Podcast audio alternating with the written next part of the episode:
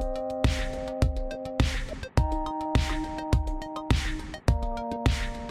Hello, hello les amis et bienvenue dans un nouvel épisode du Gratin. Avec le Gratin, je vous embarque toutes les semaines à la découverte de personnalités toutes plus exceptionnelles les unes que les autres, des chercheurs, des entrepreneurs, des athlètes, des scientifiques qui ont tous un point commun, être parmi les meilleurs au monde dans leur domaine. Cette semaine, je vous ai concocté un épisode assez spécial, vous allez voir, il ne s'agit pas d'une interview d'une personnalité, mais de trois. J'irai même plus loin, ce sont trois personnalités qui ont un point commun, être des références françaises dans le domaine de la franchise. Donc vous aurez compris que cet épisode est vraiment particulier. Il ne s'agit pas d'une de mes conversations habituelles sur le parcours de mes invités, mais plutôt d'une sorte de focus, si vous voulez, sur le secteur de la franchise. Pourquoi faire ça? D'abord parce que, si je suis honnête, j'avais juste envie de passer un moment avec mes invités qui sont trop cool. Ensuite, deuxième raison, parce que le concept de la franchise est vraiment peu abordé, je trouve, dans le monde des podcasts et des études, euh, que ce soit d'ailleurs d'un point de vue du franchiseur qui invente le concept d'une franchise, donc, ou celui de franchisé qui est celui qui va la développer. C'est le constat qu'a fait aussi Alain Bloch, directeur de la majeure HEC Entrepreneur, un master que j'ai fait d'ailleurs et que je recommande vivement puisqu'il a pour vocation de former des étudiants à devenir entrepreneurs. Tout cet épisode a donc été réalisé en webinar, en live, devant les, étudiants d'HEC Entrepreneurs et je remercie au passage Alain et toute la team d'HEC pour cette organisation. J'ai donc eu le plaisir de donner la parole à trois personnes qui ont remarquablement réussi dans ce type de business, celui de la franchise. Ces trois hommes sont Nathanael Wright, fondateur et CEO de Wall Street English France, le déjanté Steve Burgraff, fondateur de Big Fernand, qui n'est plus aux manettes de Big Fernand, et enfin Thierry Veil, fondateur et CEO des restaurants Begelstein. Je vous le dis tout de suite, écoutez l'épisode jusqu'à la fin les amis parce que Steve, Nathanael et Thierry ont fait la folie de nous donner tous les trois leur mail direct à bon entendeur.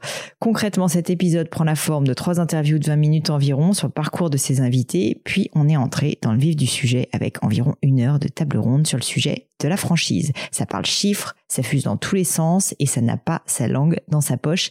J'espère sincèrement que vous apprécierez cette petite expérimentation et je vous en dis pas plus et laisse place à cette table ronde sur la franchise. Donc on va commencer, messieurs, dames, par euh, Nathanaël, que j'ai déjà eu le plaisir d'inviter sur le podcast, mais c'est toujours un plaisir de t'avoir avec moi, Nathanaël. D'ailleurs, allez écouter l'épisode si c'est pas déjà fait, messieurs, dames. Euh, mais pour ceux qui ne te connaissent pas encore, Nathanaël, est-ce que tu pourrais, s'il te plaît, commencer par te présenter et puis euh, me dire où tu es né, tu es d'anglais d'origine, où tu as passé ton enfance et comment était le petit Nathanaël Wright? Alors, je suis né à Bristol, en Angleterre. J'y suis resté jusqu'à 5 ans. Mon père est anglais, ma mère est française, euh, d'où le fait qu'il n'y a pas de H à mon prénom, euh, puisque ma mère voulait surtout pas qu'on dise Nathanael, et donc euh, elle a fait sauter le H. je suis arrivé en France à l'âge de, de 5 ans et demi. ce dont je me souviens, c'est que c'était un début d'été que je suis parti en vacances avec mes cousins français et que quand je suis revenu, je ne parlais plus l'anglais deux mois plus tard, plus du tout.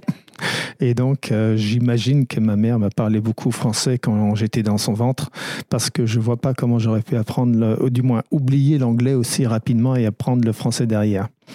Euh, voilà.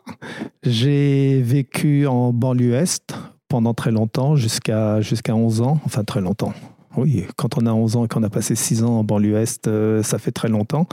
Euh, j'étais donc un enfant bagarreur. Euh, ah bah oui, on était en banlieue, on était dans la cité, on, se faisait respecter. Ah oui, tout à fait. Des, des, commerçants, mais effectivement dans des quartiers dans lesquels aujourd'hui on n'ose pas trop mettre les pieds, mais bon, on a l'habitude de. Quand on a l'habitude, il y a des, y a des manières de se comporter qui font que euh, attire moins l'attention, on attire moins les, les, désagréments. Et puis, à 11 ans, euh, on change complètement de, de, de situation puisqu'on part au Japon en expatriation avec ma famille. Et là, euh, bah, je me mets à côtoyer des euh, fils et filles d'ambassadeurs, euh, des expatriés de haut niveau. et là, on, rentre dans la phase, on rentre dans la phase enfance dorée où tout se passe bien, le, facile, quoi. À quel moment, euh, quand tu rentres en France, après donc tous ces, voyages, est-ce que tu commences à t'intéresser au secteur de la franchise? Est-ce que tu pourrais, s'il te plaît, nous, nous raconter ça? Oui, alors il y a une phase importante qui est juste avant euh, par rapport à l'entrepreneuriat, c'est que donc mon père est directeur marketing chez, Unilever euh, au Japon. Tout se passe bien et un jour il rentre et il dit bon bah j'ai été viré. Et euh, au départ, bon, moi j'ai 15 ans, je comprends pas très bien. Je lui dis, bon, c'est pas grave, euh, tu vas retrouver quelque chose. Il me dit, non, non je crois que tu n'as pas compris, on a, été viré, on rentre en France. Euh, et je dis, mais pourquoi tu as été viré? Il me dit, bon, on était trois, il n'y avait qu'une place. Et donc, et là, je me suis dit, c'est pas pour moi ce truc. Quelque chose où à 40 ans, on nous dit, parce qu'il manque de la place, que l'on ne peut pas assurer son avenir là, je me suis dit, euh, je serai entrepreneur.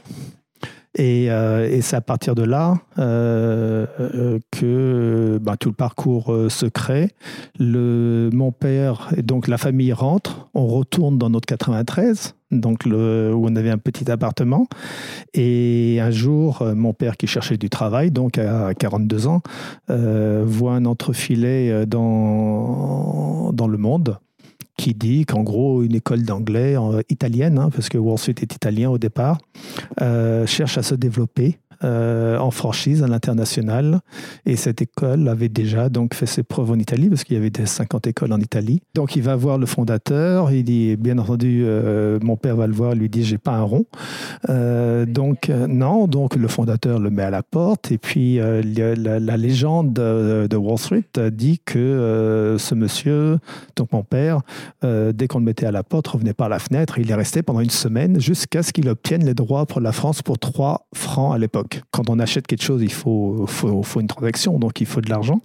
Enfin, il faut de l'argent, il faut de l'argent symboliquement du moins.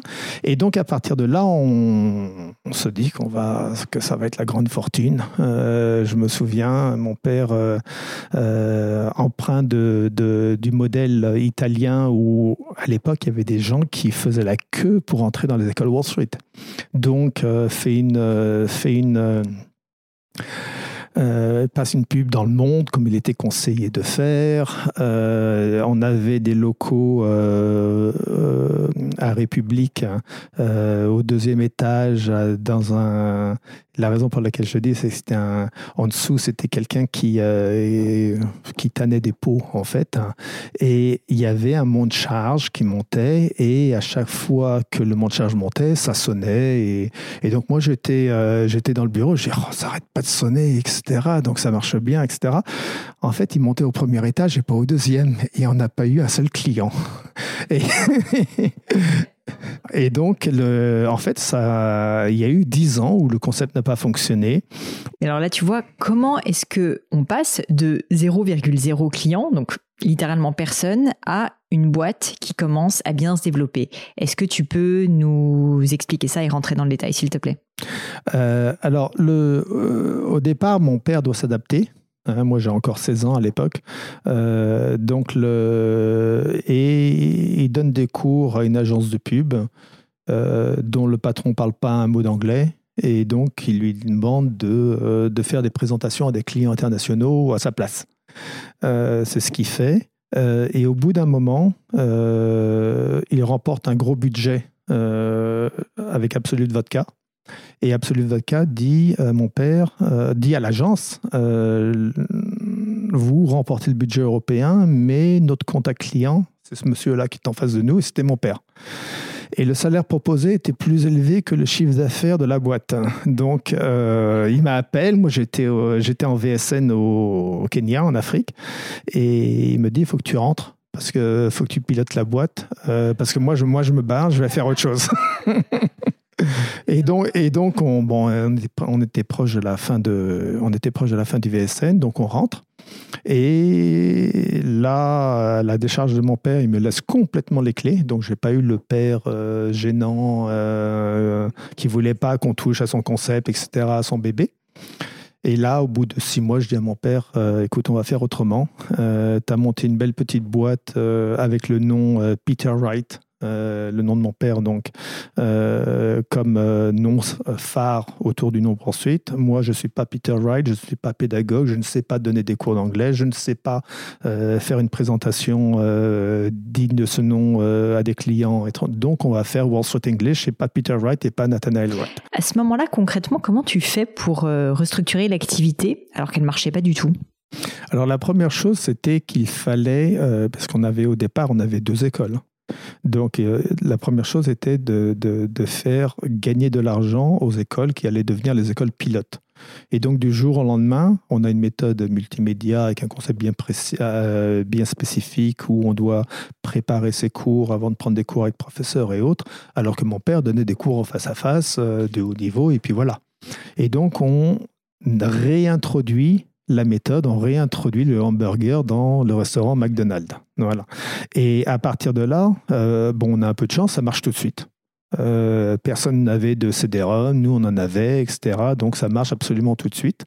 Et euh, l'étape euh, fondatrice a été d'ouvrir notre troisième donc centre supplémentaire dans la tour Montparnasse, où je ne voulais pas aller, où mon agent immobilier m'a convaincu d'aller. Et à partir de là, ça a commencé à se développer, puisque vraiment, véritablement, ça prenait une autre ampleur. Euh, concomitamment à tout cela, euh, bien entendu, il y avait... Euh, enfin, il y a un petit aspect spécifique à, notre développement, c'est qu'on s'est développé en famille. Donc, il y avait ma femme, il y avait ma belle-sœur et surtout mon beau-frère, qui est maintenant mon numéro 2, qui est encore là, et qui, avec qui, en fait, avec des personnalités très différentes, euh, en respectant le territoire de chacun, nous ont permis de, de mettre un peu de, de consistance derrière tout le développement. Et dis-moi, comment tu trouves des franchisés? Comment tu finances ton activité alors que, on peut le dire, tu as encore 100% du capital, ce qui est quand même euh, assez rare pour être noté?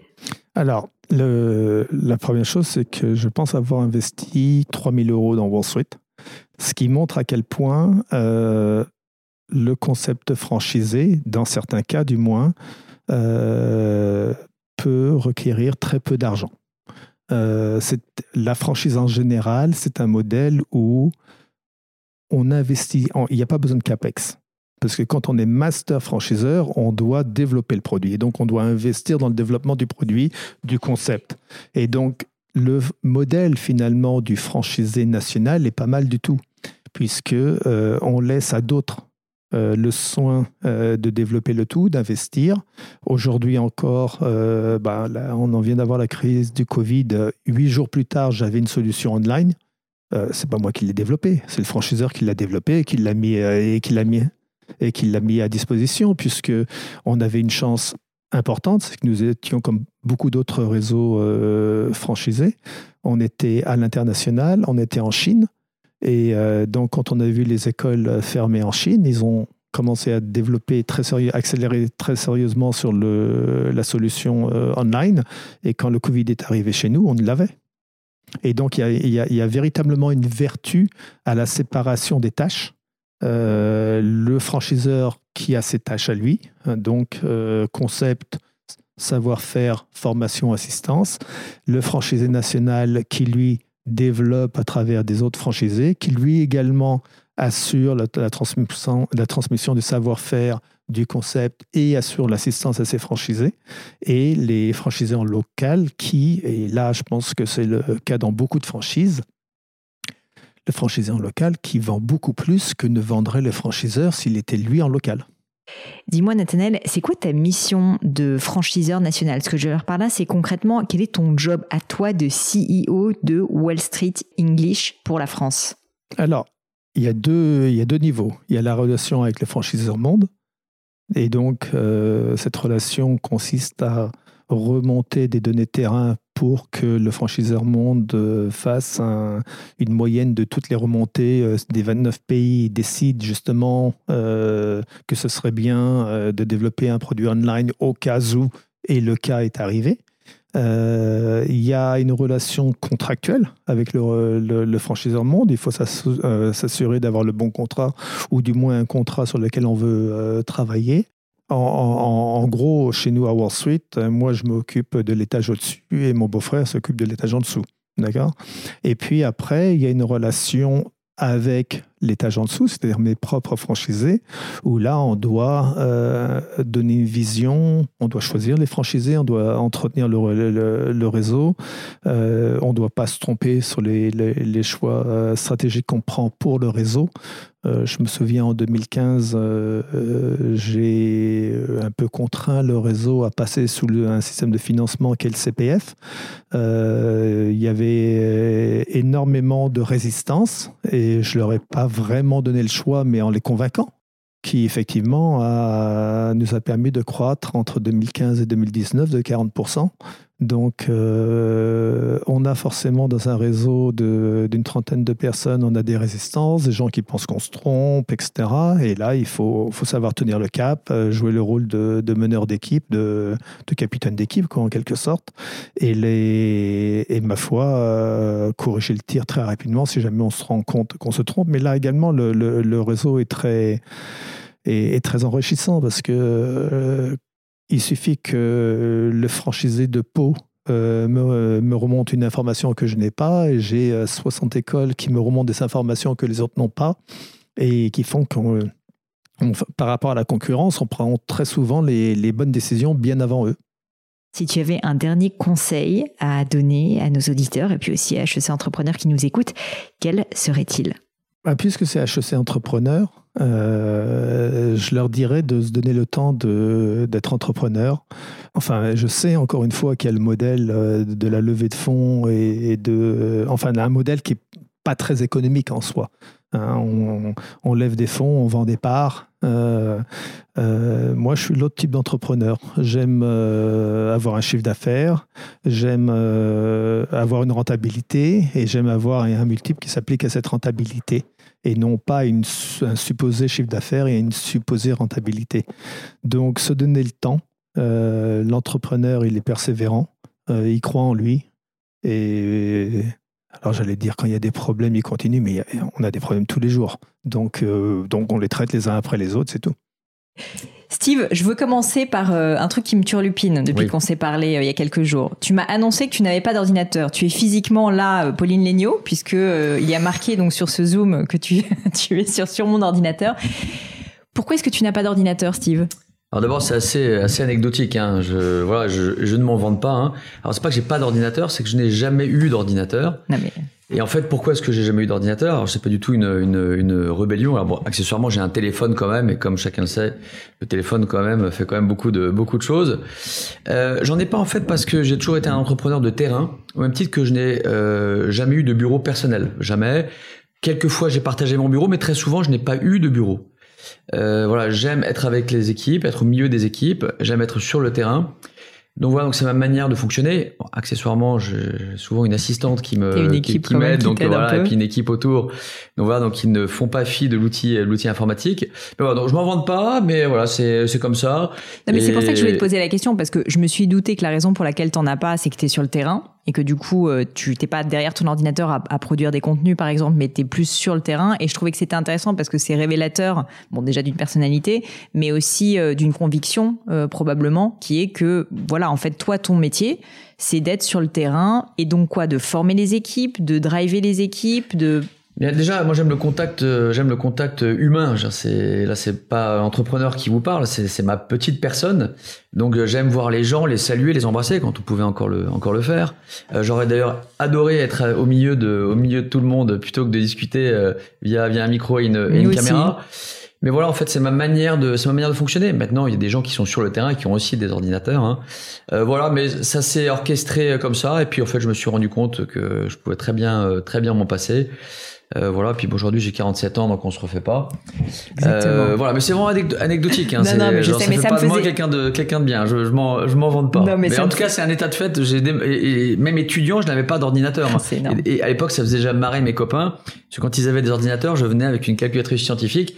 Ça va absolument pas me servir d'ailleurs. Euh, voilà, et tout le monde trouvait ça très très amusant. Donc euh, voilà. Donc on peut réussir sans être un geek. Bah oui, je crois, ouais. Steve, euh, tu sais que là, l'idée, c'est beaucoup de parler de franchise. Oui. Donc, tu as, eu plein de vies, plein d'activités Mhm. différentes. Mais si ça te va, on va, on va pas mal se concentrer Oui. euh, sur Big Fernand. Euh, est-ce que tu peux, euh, est-ce que tu peux me raconter le début de l'histoire de Big Fernand? Euh. Pourquoi est-ce que tu lances ce concept, sachant que tu avais déjà créé plusieurs boîtes avant? Donc, qu'est-ce qui fait que là, tu as eu cette idée et, et cette Euh, envie? Alors d'abord, euh, bon, sans revenir sur mon parcours, en plus, euh, il y a un très bon podcast qui a été fait par toi, euh, Pauline. Quelqu'un de bien, euh, ouais. Que je vous euh, invite à écouter, messieurs, dames. Voilà, qui, qui reprend un petit peu mon, mon, mon petit parcours. Hein.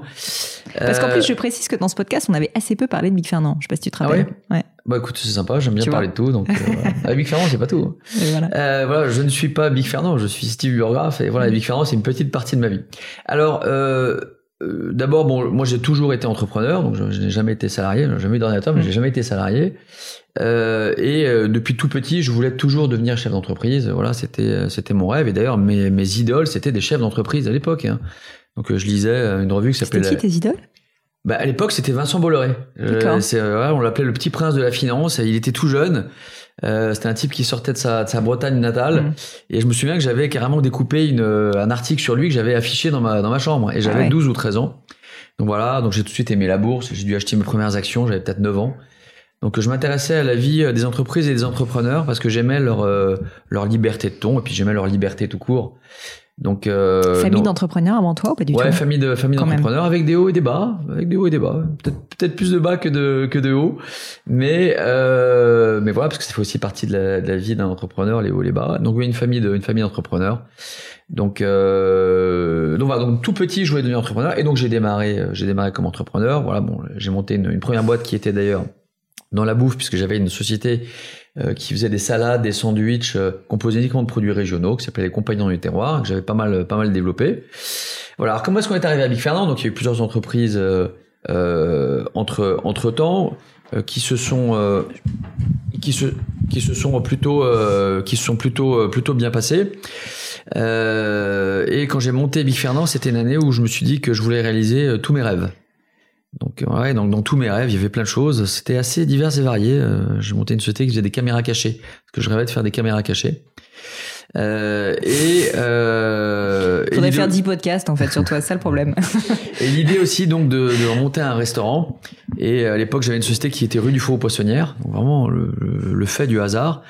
Et je me suis dit, bah tiens, si je dois reprendre un restaurant, c'est dans cette rue parce que je sens qu'il y a un petit peu d'activité. Et puis finalement, il n'y a pas tellement d'offres comme ça.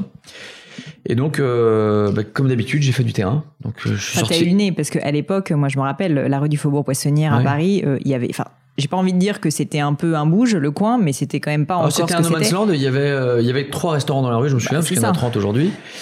Euh, ce qui veut pas dire qu'il y a plus de monde. Hein. Il y a eu toujours l'effet euh, Mm. regroupement euh, qui se fait, qui est pas toujours très bon d'ailleurs. Mais en tout cas, euh, donc comme d'habitude, que j'ai fait, bah, j'ai, pris mes petites jambes et j'ai fait du terrain. Donc je suis descendu de mon bureau et j'ai fait toute la rue, j'ai fait toutes les boutiques une à une. Est-ce que tu veux vendre? Est-ce que tu veux vendre? Ah oui, donc tu vas frapper à la porte des Ouais, gens et tu leur demandes est-ce que tu veux vendre? J'aime bien. Euh, la plupart des, des locaux que j'ai trouvés, je les ai trouvés euh, comme ça après, même pour, pour Big Fernand. Euh, et quand j'avais démarré ma première boîte, les Compagnons Terroir, Ouais. tous mes clients, je finissais mon activité à 15 heures, je prenais une rue et je faisais toutes les entreprises les unes après les autres. Donc je peux dire, et quand j'ai vendu, je livrais 700 bureaux à l'heure du déjeuner euh, à Paris, donc je, je commençais à devenir un petit peu important. J'ai fait tous les clients un à un en porte à porte. C'est-à-dire, je monte dans les bureaux, je dépose des petites cartes, je propose un service aux gens. Je, n'ai rien à leur vendre. Mm. Euh, donc j'ai toujours aimé ce terrain. Et donc pour Big Fernand, je fais cette rue, je fais les, les restos les uns après les autres. Et donc euh, il y a un type qui a un kebab et je décide donc de racheter son kebab et il décide de me le vendre. Et c'est comme ça que ça démarre. Et là je me dis bah qu'est-ce que je vais faire? Donc tu savais pas encore ce que t'allais faire à l'époque. Pas tu trop. juste ouvrir un bien truc. l'idée euh, d'un d'un restaurant. Juste tu dis restaurant euh, Ouais. Du Faubourg Poissonnière. Ouais, euh, exactement. D'accord.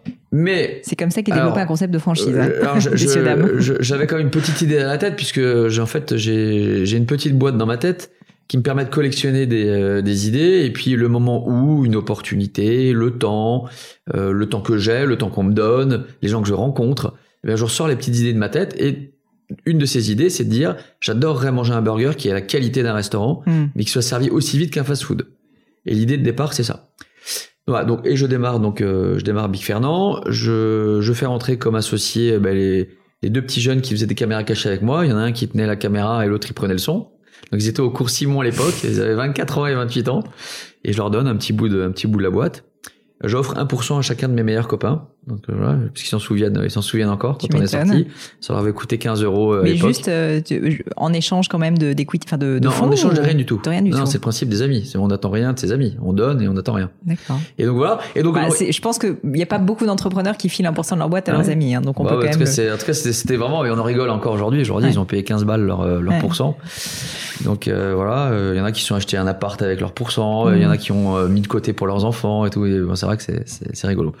Et donc on démarre, donc on démarre l'entreprise et euh, bah, très vite, en fait, on connaît le, on connaît le, le succès. Euh, Et pourquoi ça, vous connaissez le succès? C'est quoi? C'est le bon fit, toujours, le bon moment? c'est toujours une conjonction de choses. C'est bon. D'abord, il y a toujours le facteur travail. C'est Le facteur travail, on n'y échappe jamais, Donc, quelle que bosses. soit la nature de l'entreprise, qu'on soit franchiseur, qu'on soit franchisé, qu'on veuille monter une boîte, qu'on veuille monter une start-up. Le travail, la confiance sont des valeurs euh, qui est le dénominateur commun du succès. Euh, Personne n'y échappe. Euh, sauf euh, avec le facteur chance. Mais le facteur chance, eh bien, Mais une c'est travail, travail, c'est une travail, exception qui travail. confirme la règle. C'est-à-dire que c'est Donc pas, déjà, euh, Donc c'est pas du 9h, 18h, travail. quoi. euh, et puis des choses aussi qui font que la chance s'en mêle un petit peu. J'avais deux compétiteurs à l'époque qui ont ouvert quasiment en même temps que moi. Et c'est C'est ça. qui? Bah, à l'époque, c'était un truc qui s'appelait le camion qui fume. Ah oui. Euh, et c'était un type euh, qui avait monté un restaurant qui s'appelait Blend, et qui faisait aussi Ah des oui. burgers plutôt gourmets. Alors, ils n'étaient pas tout à fait sur le même euh, principe que moi, parce qu'il y en a, ils, n'étaient que itinérants, ce que je voulais surtout Mm. pas, parce que je voulais proposer une expérience client. Euh, et l'autre était plus en restauration assise que emporté, et donc je trouvais qu'on avait déjà des, vrais, différence. des, vrais, des vrais éléments différenciants. Ça aussi, c'était un dénominateur commun dans le, le succès, c'est trouver des éléments différenciants, toujours. Et toujours se mettre évidemment à la place du client, lui dire bah, pourquoi est-ce qu'il vient chez moi et pourquoi est-ce qu'il pas chez les autres.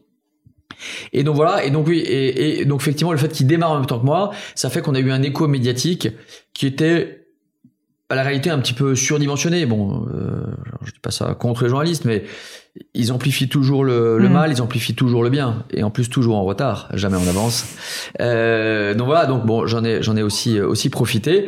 Voilà, et donc euh, et donc c'est comme ça que ça, ça a démarré. Et puis bon, bah une première boutique, euh, voilà, sur euh, on a 30 mètres carrés. 70% de nos places sont des places assises et on fait soi- euh, pardon 70% de notre chiffre d'affaires est fait avec nos places assises, c'est-à-dire 28 places. Je redis parce que c'est un truc qui est marquant. C'est Et dingue. nous faisons 2 millions d'euros de chiffre d'affaires, 600 000 euros d'EBITDA. Mais dessus. attends, dans, dans- en plus, cet espace, c'est pas très grand de mémoire. C'est 28 mètres carrés. 28 mètres 28 carrés. mètres carrés. Et Il y avait 28 places, 28 mètres carrés, un petit sous-sol en bas pour une, une petite cuisine. T'as mis combien d'argent au départ là-dedans? J'ai mis deux, j'ai mis que mon argent, donc euh, voilà, donc j'ai pas pris d'emprunt, etc. J'ai mis 200 000 euros. En tout et pour 200 tout, 000 euros et 200 tu 000 euros. génères, euh, tu génères 600 000. Oui, euh, alors j'ai quitté, euh, j'ai quitté Big Fernand. Je, je précise quand même, donc j'ai quitté Big Fernand il y a un an. Alors ça n'enlève rien à mon expérience et à ce que j'ai fait, Euh, mais j'ai quitté Big Fernand Ah il y a un an et voilà. Et donc, euh, enfin, quand je quand j'ai quitté l'année dernière, le réseau c'est 70 millions d'euros de, de, de, de chiffre d'affaires, avec la moitié en franchise et on y reviendra, et la moitié la moitié en propre. Voilà. Et après, donc, alors, donc j'attaque un petit peu sur la franchise, c'est quand même notre notre thématique ce matin. Euh, alors d'abord c'était sympa parce que donc j'ai toujours eu des boîtes et je suis toujours allé chercher les clients avec euh, avec les dents. Toujours. Je- voilà et puis j'aime bien ça. Et là c'était la première fois où les clients venaient à moi. Et je me suis dit bah, comme j'ai un petit peu d'énergie je me suis dit bah, c'est sympa parce que je vais mettre mon énergie non pas à aller chercher les clients mais à structurer le tout. Mm. donc euh, c'est très important. Et à me dire je vais voir plus loin que le bout de mon nez. Et plutôt que de prendre l'argent dans la caisse parce que je redis on a vraiment généré beaucoup d'argent dès la Mm. première année. Euh, je n'ai pas touché un euro, je ne me suis pas payé, j'ai laissé l'argent dedans, et je me suis dit, bien, je vais consacrer mon temps, mon énergie et l'argent de l'entreprise pour structurer la boîte. Car je le sais que c'est à la fin du bal qu'on paye les musiciens et qu'il faut tout simplement voir plus loin que le bout de son nez Mm. et, que, et que les vrais culbutes, on les fait comme ça en fait. Donc voilà, donc, et donc je commence à structurer. Euh, donc j'ouvre une deuxième, une troisième boutique, c'est important aussi parce que quand on veut franchiser, c'est très important. Nathaniel le disait, il faut pouvoir transmettre un savoir-faire.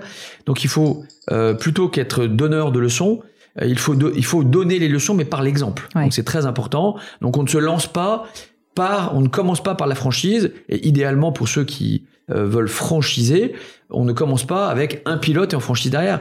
Ça n'a pas de sens. Combien il alors que- il en faut? Bah, moi, j'en avais fait trois. Euh, voilà, et c'est une opportunité. C'est un de mes salariés qui était lyonnais, qui voulait partir à Lyon et où j'avais totalement confiance en lui. Et il m'a dit, est-ce que je peux ouvrir euh, un Big Fernand là-bas? Et là, je me suis intéressé à la franchise. Mais donc avant ça, c'était pas forcément en partie du plan, si je comprends bien. Alors, un petit peu dans ma tête, parce que quand on regarde les meilleurs exemples dans la restauration, on prend le numéro 1 mondial, McDonald's, c'est un modèle mixte. Alors il est un petit peu à part, parce que bon, je vais pas rentrer dans les détails techniques, c'est des systèmes de, de location-gérance.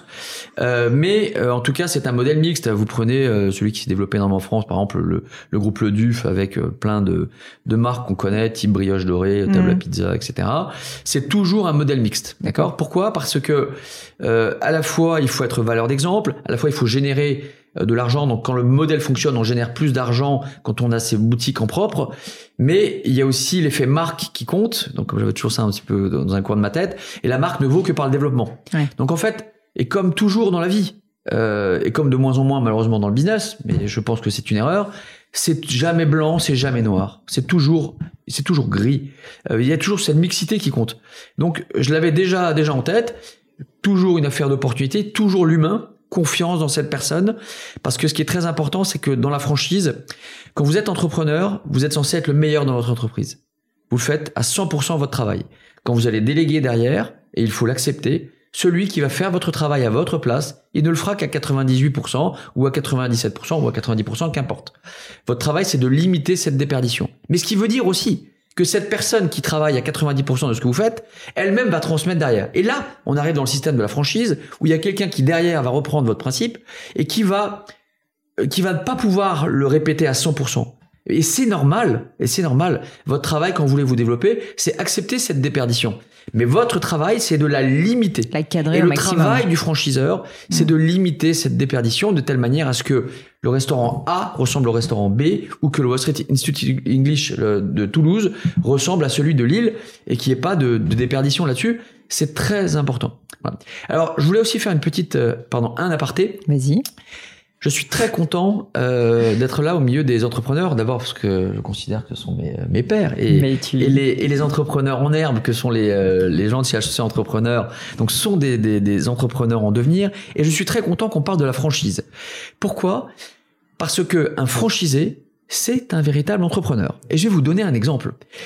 Vous pouvez prendre la même superficie, la même zone de chalandise, le même Mm. savoir-faire.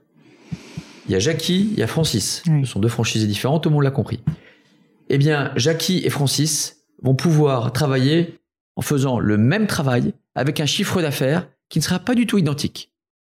Donc ça veut dire quoi? Ça veut dire que le franchisé en tant que tel est fondamental car il reprend l'exemple mais comme tout entrepreneur qui se respecte, on le sait, l'idée ne représente que 5%, Bien 10% sûr. de l'entrepreneuriat. À la réalité, ce qui compte, c'est la manière dont on exécute. Or, le propre du franchisé, c'est qu'il exécute et il faut des qualités. Nathalie le disait, il disait, je suis pas entrepreneur au sens où je suis un créatif, mais je développe. mais donc, ouais. il est, euh, il n'a pas cette, cette notion de création, mais je le dis, ça n'empêche qu'il a, qu'il a réussi. Euh, mais ce n'est pas, ce n'est pas important du tout, car comme je, comme je le redis, 90% du travail est dans l'exécution. Donc, le franchisé est un entrepreneur et à périmètre égal. Euh, Et je l'ai bien vu chez, euh, chez Big Fernand, à périmètre égal, celui qui est sur le terrain, celui qui est pas sur le terrain, celui qui veut appliquer les règles, celui qui veut pas appliquer les règles, euh, et surtout celui qui est sur le terrain celui qui est pas sur le terrain. Ça change Mhm. tout. hein. Je reviens sur cette notion de terrain qui est très importante pour moi. Euh, Dans la restauration, encore plus, j'imagine. Encore plus, on n'échappe pas. C'est un métier de terrain. Mm. Euh, et à l'époque, c'est un type qui s'appelait Jean-Paul Bûcher qui me l'avait qui me l'avait dit. Euh, voilà. Et pour ceux qui ne le savent pas, c'est lui qui a créé Flo euh, derrière. Voilà, qui était un entrepreneur hors pair dans le dans le dans la restauration. Et effectivement, encore plus dans le dans, la restauration, c'est vrai. Et donc voilà, donc c'est très important. Donc je- je- j'insiste là-dessus. Euh, je suis très content pour ça parce que euh, ce sont des entrepreneurs. Bien sûr. Euh, et d'ailleurs, je ne sais pas si tu as eu le cas chez Big Fernand, mais j'imagine, ou chez Wall Street, mais il y a plein de franchisés qui n'ont pas juste une franchise. En fait, eux-mêmes deviennent un peu des espèces de petits master franchiseurs à leur échelle. Oui, C'est-à-dire que à ça, localement, ils peuvent en ça, avoir plusieurs. Mais Oui, parfois, ça marche. Enfin, chez. McDo, je sais que c'est le cas, par exemple. Alors oui, bon après nous on avait plein de critères de sélection et j'expliquerai pourquoi ça a fonctionné peut-être un petit peu plus tard sur la franchise. Et deuxième petite chose, je voudrais revenir sur le mot en tant que tel. La franchise ça marche quand on est franc. non mais c'est vrai, hein. C'est on en parle jamais. Qu'est-ce mais- que tu veux dire par là? Mais tout simplement, c'est que il y a une relation euh, de confiance qui doit se faire entre le franchisé et le franchiseur. Euh, mais euh, en fait, on gère à la fois des intérêts convergents et à la fois des intérêts divergents. Hmm. Des intérêts convergents parce que tout le monde porte vers la marque, des intérêts divergents parce que c'est pas les mêmes caisses. Donc euh, voilà, et comme chacun sait, dès qu'on commence à parler un petit peu d'oseille, ah, on est un petit peu sur la défensive. Chacun un petit peu à la main sur les bourses. On trouve que l'autre prend peut-être un petit peu trop.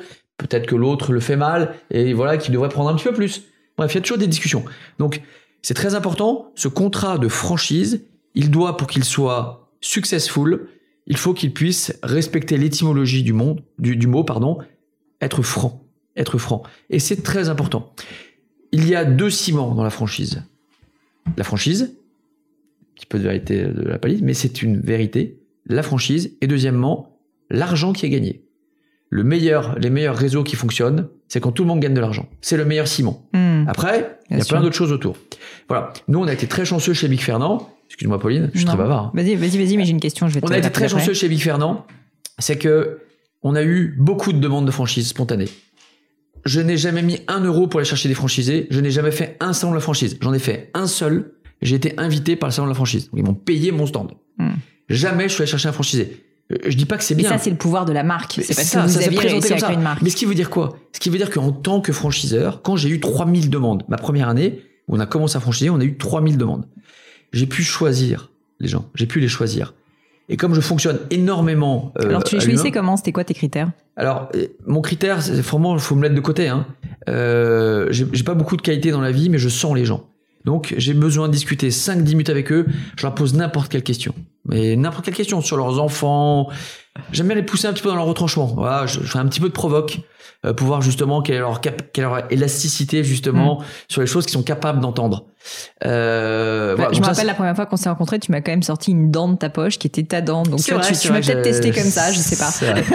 Euh, donc voilà, donc mais ça c'est ma manière de, que manière de fonctionner. réagi. Alors je précise, il y a tout un travail qui est fait en amont et mes équipes savaient que l'humain était fondamental et donc les personnes que j'ai embauchées qui elles-mêmes devaient recruter des franchisés, ils mettaient l'humain toujours au cœur du projet.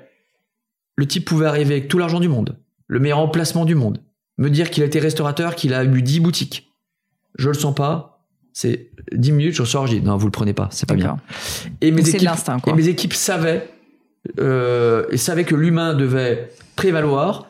Et ils faisaient quand même un petit peu tout ce travail euh, en amont, donc euh, presque un travail de, de psychologue en fait. Euh, voilà. Et puis après, bon, évidemment, on avait d'autres critères. Il fallait quand même un petit peu d'argent parce Bien que sûr. voilà, c'est un petit peu le nerf de la guerre. Euh, Je sais pas si tu peux en parler, mais ça représentait combien pour un franchisé? Il devait mettre combien sur la table pour avoir une Nous, boutique c'était euh, 150 000 euros. Donc, il fallait mettre 150 000 euros euh, de, d'apport. Voilà. En général, les, les bouclards étaient financés assez facilement par les banques. Je tiens à préciser aussi que euh, dans notre succès en tant que franchisé, euh, le fait que je n'ai que je n'ai pas d'ordinateur, le fait d'avoir été toujours sur le terrain, a été un élément décisif dans la relation que j'ai eue avec les franchisés. Mm. Car ils voyaient que moi, je venais mouiller la chemise avec eux. Pas un seul emplacement n'a été validé sans que je vienne sur place. hmm. Et quelquefois, j'en faisais des allers-retours pour rien. Je me suis baladé en France. Euh, voilà. Et ça, pas une seule ouverture s'est faite sans moi. Pas une seule. Où je faisais les ouvertures. Non, mais J'arrivais un jour sûr. avant, deux jours avant, et euh, je flyais avec eux dans la rue. Je me suis rappelé comment est-ce que je faisais à 20 ans, quand je montais dans les bureaux pour aller distribuer les flyers. Euh, à mon 35e ou 40e franchisé, je le faisais encore. Cette valeur d'exemple est fondamentale, fondamentale. Et euh, je, je n'ai jamais eu de souci avec mes franchisés, et c'était même presque euh, atroce. Alors d'abord, euh, moi à la tête de Big Fernand, nous n'avons jamais fermé un franchisé. On a fermé une boutique qui était une boutique éphémère, un restaurant éphémère qui était euh, au sport d'hiver, mais ça n'est jamais arrivé parce que les types gagnaient de l'argent euh, et parce que c'est vrai qu'on avait une vraie relation de, Mm. de, de confiance et ça en devenait même gênant. Parce que quelquefois j'arrivais, donc on faisait nos petits séminaires, etc. Bon, voilà, il y avait toujours une part d'amusement, puis une part de travail évidemment. Et puis quelquefois, les années passant un petit peu, on me disait tiens Steve, euh, les franchisés, tu sais, ils discutent, ils ont un groupe de travail, ils sont pas contents pour ci, pas contents pour ça. Bon, ben, j'arrivais donc euh, au séminaire, je dis bon ben allez-y, dites-moi, pas un mot, rien. Ah, mais je dis mais dites-moi s'il y a des choses qui ne vont pas. Et j'avais une telle relation humaine avec eux que même quand il y a des choses qui allaient pas, ils ne me le disaient pas. Ils ne me le disaient pas. Un Donc pour dire que la relation est allée un, euh, loin, un petit peu trop loin, euh, mais en tout cas ça a toujours été le, le ciment. Voilà, excuse-moi. Tu ne t'excuses surtout pas. J'ai une, encore une question pour toi. euh, Le, le temps passe, mais c'est un sujet important. Nathanaël parlait du fait qu'ils avaient été laissés assez seuls par Wall Street Oui. euh, Italie, je sais pas si on dit comme ça. Toi, à l'inverse, tu avais l'air d'être extrêmement proactif pour être justement proche. Tout le monde a mon numéro de portable. Je veux connaître les problèmes. Je viens régler les, les détails avec eux. On avait Je comprendre en fait quel était le niveau, voilà, le niveau de granularité de détail. En fait, ce que je veux dire, c'est au-delà de la proximité humaine et du concept. est-ce que tu leur dis concrètement, voilà le marketing que vous devez faire, vous devez faire des flyers dans la rue, vous devez faire du web marketing Ce que j'aimerais comprendre, c'est en fait concrètement, parce que là on a des entrepreneurs qui nous écoutent, qu'est-ce que tu dois faire quand tu es master franchisé Notre métier pour est justement une somme accompagner de détails. Donc c'est une des premières choses que je leur explique. Je leur ai dit, je leur ai dit des types qui peuvent faire du burger, il y en a 40 000. C'est très simple à faire. Euh, mais notre métier est une somme de détails. Donc je leur dis, ne vous embêtez pas, ces détails, non seulement j'y ai pensé, mais en plus je les ai vécus. Donc ne perdez pas votre temps là-dessus. Ouais. Faites tourner vos bouclards, ne perdez pas de temps là-dessus. Vous savez, euh, toute la playlist de Big Fernand, c'est moi qui l'ai faite. Euh, les types, ils avaient une tête comme ça parce qu'il y avait que 180 titres. Moi, j'adore la musique des années 80. Donc toujours, en plus, moi, je crois beaucoup au marketing de la vérité. Je crois qu'on a déjà discuté, Pauline. Ouais. Je crois beaucoup au marketing de la vérité, donc marketing qui sort des tripes. D'accord, c'est Mm. très important. Donc Big Fernand, euh, c'était moi. Et moi, c'était Big Fernand. C'est-à-dire que je, je- c'était ma manière de vivre. C'était pas un style que je voulais donner. C'est, c'est ma manière de vivre. Eh bien, j'aime la musique des années 80. Je voulais des musiques qui soient, qui portent un petit peu et qui créent une vraie expérience client. D'abord, je voulais un élément différenciant. Élément différenciant, musique des années 80 en 2013 quand on ouvre. Clairement. Euh, et pareil, je leur disais, euh, ils me disaient, mais pourquoi t'as ce titre Euh, Ils me proposaient plein de titres des années 80. Et je leur disais, mais non, ne t'embête pas, parce que je vais t'expliquer pourquoi je choisis ces titres. Je choisis ces titres parce que, années 80, des titres qui ont été très connus, mais pas tellement réécoutés derrière. Des titres euh, qui mettent un petit peu le- la patate. Et je dis, tu vois, là, je t'ai donné trois niveaux de détail dans la playlist où tu t'es dit, toi, ah non, la playlist, c'est années 80. Mais tu te trompes. Ce n'est pas années 80. Hmm. C'est années 80 plus plus plus. Et pourquoi je cite cet exemple? Car à tous les échelles, à, à- à tous les, à tous les niveaux d'exécution dans l'entreprise, et surtout dans la restauration, notre métier est une somme de détails. Donc, je suis là pour régler les détails. Ils sont là pour donner leur, leur énergie. Et puis après, je remonte les infos terrain parce que Mais là, tu es encore sur le produit, tu vois. Moi, je te dis au niveau du marketing, par ah exemple. non mais tout, c'est c'est c'est pas que le produit, c'est marketing, produit, c'est euh, euh, voilà pas. euh, je- euh, euh, par exemple, nous, on était franchouillards. Je dis ben voilà, donc euh, vous allez pas commencer les anglicismes, etc. Parce que c'est pas notre manière de parler. C'est vrai qu'après on s'est amusé avec le terme d'emburger, etc. Et en plus, il y a même une histoire pour emburger. Et il me disait mais pourquoi est-ce qu'on dit emburger, etc. Mais je dis ok, ben je vais vous raconter l'histoire d'emburger. Bon d'abord c'est vrai que ça correspond à notre mode à la française, mais aussi je vais vous expliquer pourquoi est-ce qu'on appelait ça le hamburger. Parce que comme on avait beaucoup de télé à l'époque, et dans les télés, on n'a pas le droit, quelquefois, de citer les marques, ou même elles sont, euh, elles sont floutées. À force de dire hamburger, Hmm. comme ça faisait marrer tout le monde, tous les euh, journalistes qui venaient me voir, et quand ils faisaient un sujet, ils disaient Ici, on fait pas des hamburgers, on fait des hamburgers. Bip, Big Fernand. Bip, Big Fernand. Je dis Voilà, donc voilà pourquoi tu dois dire hamburger et pas hamburger.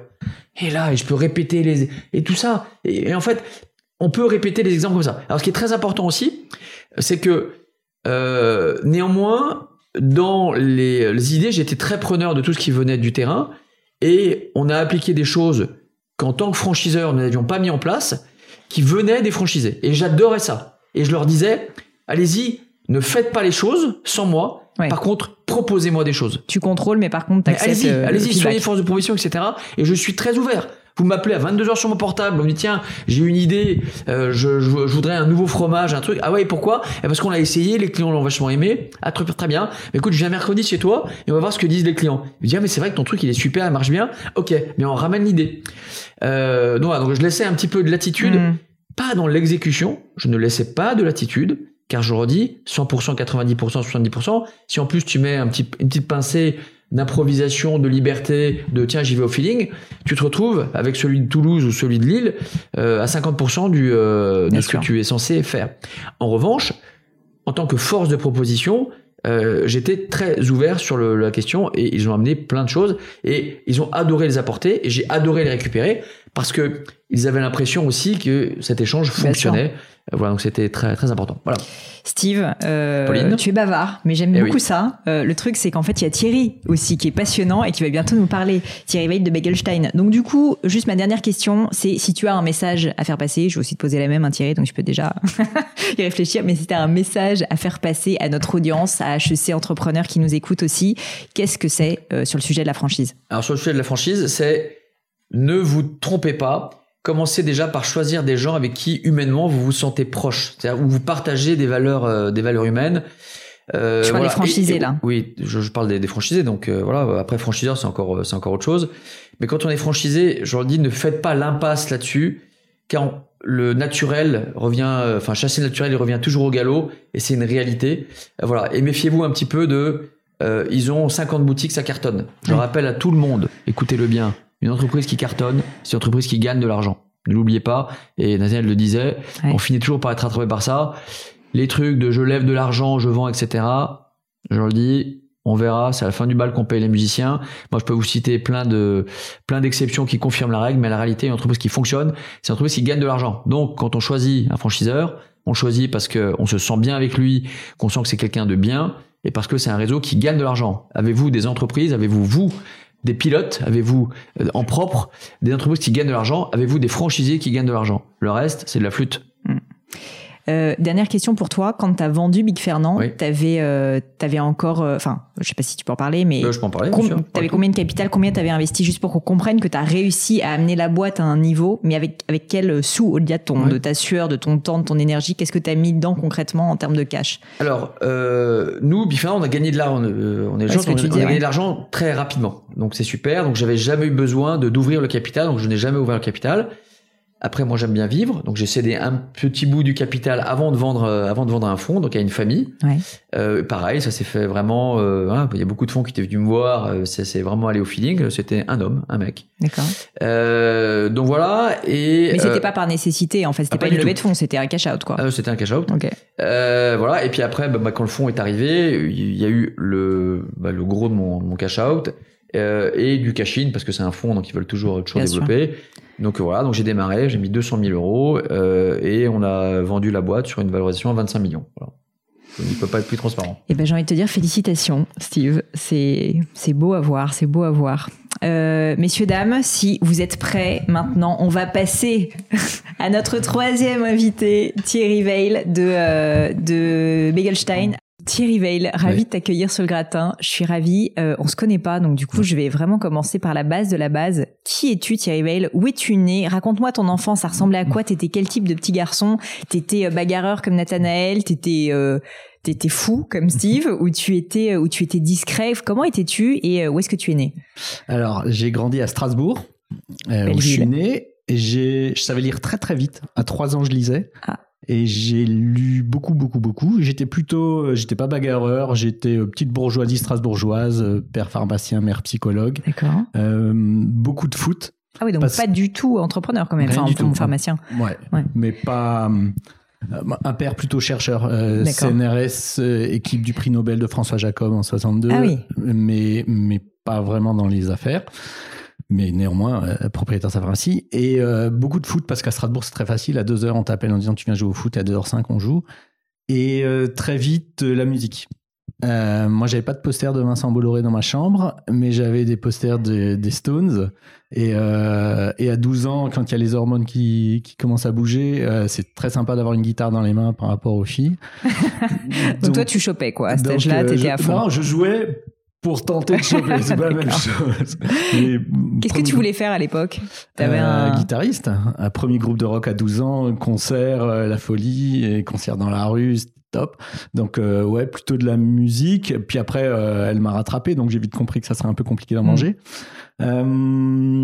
J'avais, en fait, c'était plutôt des filières d'études. Je voulais faire du business, mais je savais pas trop. Et puis j'ai vite compris que je me suis fixé et, j'ai retrouvé des mots chez Steve, je me suis fixé quelque chose, c'était que la vie a été courte et que j'avais une obligation, mais une vraie obligation, c'était de réaliser mes rêves. Que j'étais sur cette planète pour ça, pour réaliser mes rêves. Mais après, ce qui est compliqué, c'est de les déterminer, ces rêves. C'est ça. Je me souviens toujours de, de quelque chose qui m'a beaucoup frappé. J'étais devant les vitrines des Galeries Lafayette à, à, Noël. Il y avait une mère avec son petit garçon qui devait avoir 6-7 ans. Et le petit gosse, il dit Maman, je veux ça. Et elle lui envoie une torgnole. Mais on ne dit pas je veux, on dit je voudrais. Et je trouve ça, ça, m'a hyper marqué de me dire, mais de quoi est coupable ce gamin? Vouloir quelque chose, c'est fondamental. Hmm. Et je me suis dit, je, voilà, je veux déterminer mes rêves. Alors après, c'est nettement moins glamour. C'est que mon premier rêve. alors c'est ça, j'allais te demander, c'était quoi tes rêves à École de commerce, euh, puis j'ai. Mon premier rêve, attention, c'était de faire de l'audit financier. Oula mais c'était vraiment un rêve ah, ou c'était euh, ah, c'était le fantasme de tes parents projeté sur toi Non, mes parents pas du tout. Mes parents ils savaient pas ce que c'était. D'accord. C'était aller dans des boîtes différentes toutes les semaines, passer euh, de des compagnies d'assurance à l'industrie lourde, aux, agences de pub, dans un groupe de, de jeunes qui venaient des mêmes horizons que Mais moi. Mais c'est bien, écoute, il, comprendre comment ça marchait, écouter les autres. L'audit, c'est ça. Et donc, je suis rentré chez un Big Five à l'époque, Pricewaterhouse, et j'ai adoré. Mais je suis devenu un super petit soldat. On était à des années-lumière de l'entrepreneuriat. Ça, c'était en quelle année C'était, oh là, je suis très vieux, moi. Non, non, mais. C'était en 90. 90. Ouais. Et qu'est-ce que tu fais? Donc, tu deviens auditeur chez Price. Je deviens auditeur chez Price et un jour, on m'appelle, on me dit euh, Est-ce que tu vas aller ouvrir le bureau de Nouméa pour Pricewaterhouse Je dis Mais je sais même pas où c'est. bah, c'est en Nouvelle-Calédonie, c'est loin. Ok. Euh, combien de temps? On ne sait pas, deux semaines ou deux ans. Ok. Et c'est quand? Demain.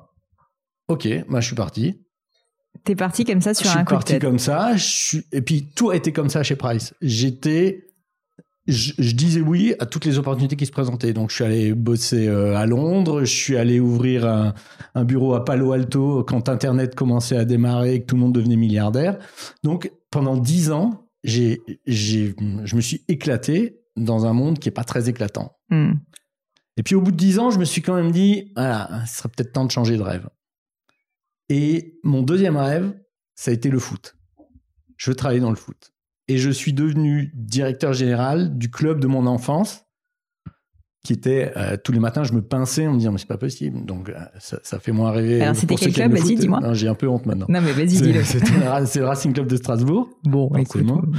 Et euh, donc je, je, je, quitte Pricewaterhouse dont j'avais les initiales quasiment gravées dans le dos et j'arrive dans ce milieu qui est complètement différent qui était très loin de mon orthodoxie financière. Et euh, je travaillais avec les gens que j'avais en poster à côté des Stones dans ma chambre gamin. C'était incroyable. Ça a duré trois ans parce que parce que j'ai rencontré des gens qui n'étaient pas forcément dans la même philosophie que moi. Et euh, ça a été une expérience incroyable, mais qui a dû s'arrêter. Mm. Et et je me suis replongé dans mes rêves. Mais qui s'est arrêté euh, sans indiscrétion parce que euh, milieu du foot bah parce pas que facile. tous les jours, je faisais un, recommandé à mes actionnaires en disant voilà ce qu'on m'a demandé de faire et voilà pourquoi je ne le ferai pas. D'accord. Donc euh, c'est bien, ça t'a appris la ah gestion. ça m'a appris la gestion des recommandés. Voilà, très bien. Et puis rêve suivant. Et là, je me suis dit voilà l'entrepreneuriat, j'ai envie, j'ai envie, mais j'aime beaucoup euh, ce que disait Nathanaël, développeur, développeur créateur, je ne savais pas. Et en fait, j'ai commencé euh, euh, très mollement. Je me suis associé à des amis à moi qui avaient une boîte alors, de vente de radiateurs en vente directe aux particuliers, quasiment porte à porte. Hmm. T'aimes bien les secteurs de niche, toi Ouais, c'est des particuliers et c'était des potes. Je me suis lourdement endetté pour acheter des parts d'entreprise ça a fait, ça a explosé et ça a dégringolé. Et moi, j'avais mon emprunt in fine qui arrivait euh, et mes nuits ont été très très courtes. Donc là, j'ai vécu les affres de l'entrepreneuriat, mais sans avoir vécu les bons côtés de l'entrepreneuriat. Mais tu étais opérationnel à l'époque ou tu avais juste euh, non, Non, j'étais j'étais directeur euh, financier. Je m'occupais de toute la partie, tout du back office. D'accord. On était quatre associés et mais c'était c'était pas un concept que j'avais créé quoi. Mm. J'avais juste pris la notion de risque de l'entrepreneuriat. Et euh, j'ai réussi à, vendre mes parts à, valeur nominale, donc sans perdre d'argent, mais je devais sortir de l'histoire. Et je me suis retrouvé devant une feuille blanche. Et c'est là où je me suis dit, maintenant, je veux aller au bout. Je veux créer un concept. Je veux prendre des risques. Je veux vivre. Je, veux la douche froide ou la douche chaude. Mais je veux vivre ça. Et je me suis associé avec euh, le mari de ma sœur, mon beau-frère. Et on a créé un concept de restauration à Strasbourg autour du sushi bien avant la différence sushi. Donc, ils mangeaient que de la choucroute et des jarrets de porc là-bas. et on leur fait bouffer du poisson cru sur un tapis roulant. Ah les Ça a explosé. On n'avait on, on aucun paradigme, donc euh, c'était déjanté. On détestait les desserts euh, japonais à base de pâtes de haricots rouges. Encore aujourd'hui, je sais pas qui arrive à manger ça. Moi, j'adore perso. Pardon, excuse-moi. bah, J'en ai trouvé une. Ça fait 10 ans. Et euh, donc, on s'est associé à des pâtissiers. Il y avait, il y avait des, des sushis saumon, des yakitori poulet, et puis euh, un millefeuille praliné, des macarons framboises basiques. C'était D'accord, donc c'était un peu euh, food français et japonais C'était un mix de n'importe quoi. Ça s'appelait comment? Ça s'appelait Mousé. D'accord. C'était à Strasbourg. On a décidé de le dupliquer. On est revenu en arrière pour un problème de dépendance par rapport au sushi chef et aux et au pâtissiers. Et par rapport à des problèmes de contrôle interne, je vais pas, je vais pas développer ici, mais c'était compliqué. Et c'est là où on s'est dit, ben, maintenant, on veut créer un autre concept. On veut que ce soit duplicable. Et on veut ne pas être dépendant de quiconque, donc centraliser toute la partie production. Hmm. Et on veut se marrer. Et on veut mettre le fun au même niveau que la bouffe. Donc sur la première histoire, c'est intéressant ce que tu dis, c'est finalement tu as commencé à lancer ton premier concept de franchise qui n'a fini par, par marcher pour des raisons euh, de, d'opération quoi. Mm. Combien de temps est-ce que ça a duré cette expérience-là euh, avant que tu te dises ok j'arrête et je le refais mais mieux en ayant appris de mes erreurs? Cinq ans. Ouais donc quand même. Hein. Ouais parce que euh, au début on venait pas de la bouffe le temps que ça se mette en place puis on a commencé à ouvrir des petites antennes qu'on pilotait nous-mêmes on a vu que la duplication n'était pas simple et donc retrait en arrière repensons l'histoire mm. euh, j'ai longuement habité aux États-Unis mon associé aussi et on est parti sur sur le bagel mais ça aurait pu être tout à fait autre chose c'est juste que à ce moment-là, on sentait qu'il y avait un, besoin euh, par rapport à d'autres produits de panification. Et comme on connaissait bien ce produit, et que tout le monde depuis 20 ans disait Mais c'est dingue, moi j'ai fait du bagel en France, j'en ai fait plein à New York. Mais c'est vrai, j'allais te dire ce qui est quand même assez fou, c'est que moi je me rappelle quand euh, j'étais étudiante, il y avait toujours, tu sais, le petit truc de bagel, mais qui n'était pas une franchise du tout. C'était un concept, tu vois, d'un magasin, et les mecs n'ont jamais réussi à le développer. Exact. Donc ça existait, mais ça marchait pas, quoi. Mm. Qu'est-ce qui fait que vous, euh, alors tu vas me dire c'est l'exécution ou c'est Steve qui va me dire ça, mais qu'est-ce qui fait que vous, vous avez eu donc pour la deuxième fois cette idée? Qu'est-ce qui a fait dans les premiers mois peut-être, tu vois, que vous avez réussi à passer un cap complètement différent et justement à en faire ben, un vrai concept de franchise maintenant réplicable? Les deux piliers de Begelstein, c'est la qualité du produit et c'est l'état d'esprit déjanté, impertinent, borderline qu'on a créé. Ces deux piliers, ils se sont sentis le premier jour. Pourquoi? Parce qu'on a fabriqué tout ce qu'on vendait. Les bagels qu'on faisait et qu'on fait toujours, c'est nous qui les fabriquons. On les congèle pas. Ils sont faits la nuit et mangés le matin. Même chose pour les cookies, les cheesecakes, les muffins, les crumbles, etc. Ça, c'est très important. Les petites boutiques que, tu évoquais tout à l'heure qui existaient, elles achetaient des sachets de bagels au Canada et elles les revendaient chez elles. Quoi. Donc, il y avait ce premier point. Et le deuxième point, c'est que c'était hyper marketé dès le début, on avait nos gobelets Begelstein, nos serviettes Begelstein, notre PQ Begelstein, le tablier Begelstein, la casquette Begelstein. Et on était dans un coin paumé de Strasbourg, on avait une boutique. Et les gens venaient et disaient Ah, Begelstein, ah ouais, ouais. Moi, j'étais à celui de New York, ils, sont vachement bons. Là-bas, ça cartonne. Moi, j'étais à celui de Montréal. Alors que rien du tout. Et nous, on disait Bien sûr, bien sûr, on est l'antenne Strasbourg, Et, et, et ça a commencé comme ça. Donc, tu lances le truc à Strasbourg, quoi. Ouais je lance, et même pas en plein centre-ville, hein, dans un quartier paumé de Strasbourg, avec trois marches pour monter un boutique, ce qui est dans, la, dans le béaba du marketing, c'est surtout ne pas faire. Et on lance ça, et ça marche bien. Et on ouvre une deuxième boutique qui devait être un carton en face d'un lycée. Et on a beaucoup appris de cette grosse erreur, parce qu'on avait une vitrine en, en libre service de boissons, et les gamins venaient piquer tout ce qu'ils pouvaient. J'ai mis une caméra au-dessus de la vitrine avec l'écran au-dessus de la vitrine en disant c'est pas la peine de voler, vous êtes filmé. Ils m'ont volé l'écran. Et aucun, aucun non-lycéen ne va manger dans, hein. dans, un restaurant où il y a que des lycéens. Ils viennent à 19, il y en a un qui bouffe, il y en a 18 qui le regardent avec leur sandwich frites. Oui, c'est le faux bon plan, quoi. C'était le faux bon plan.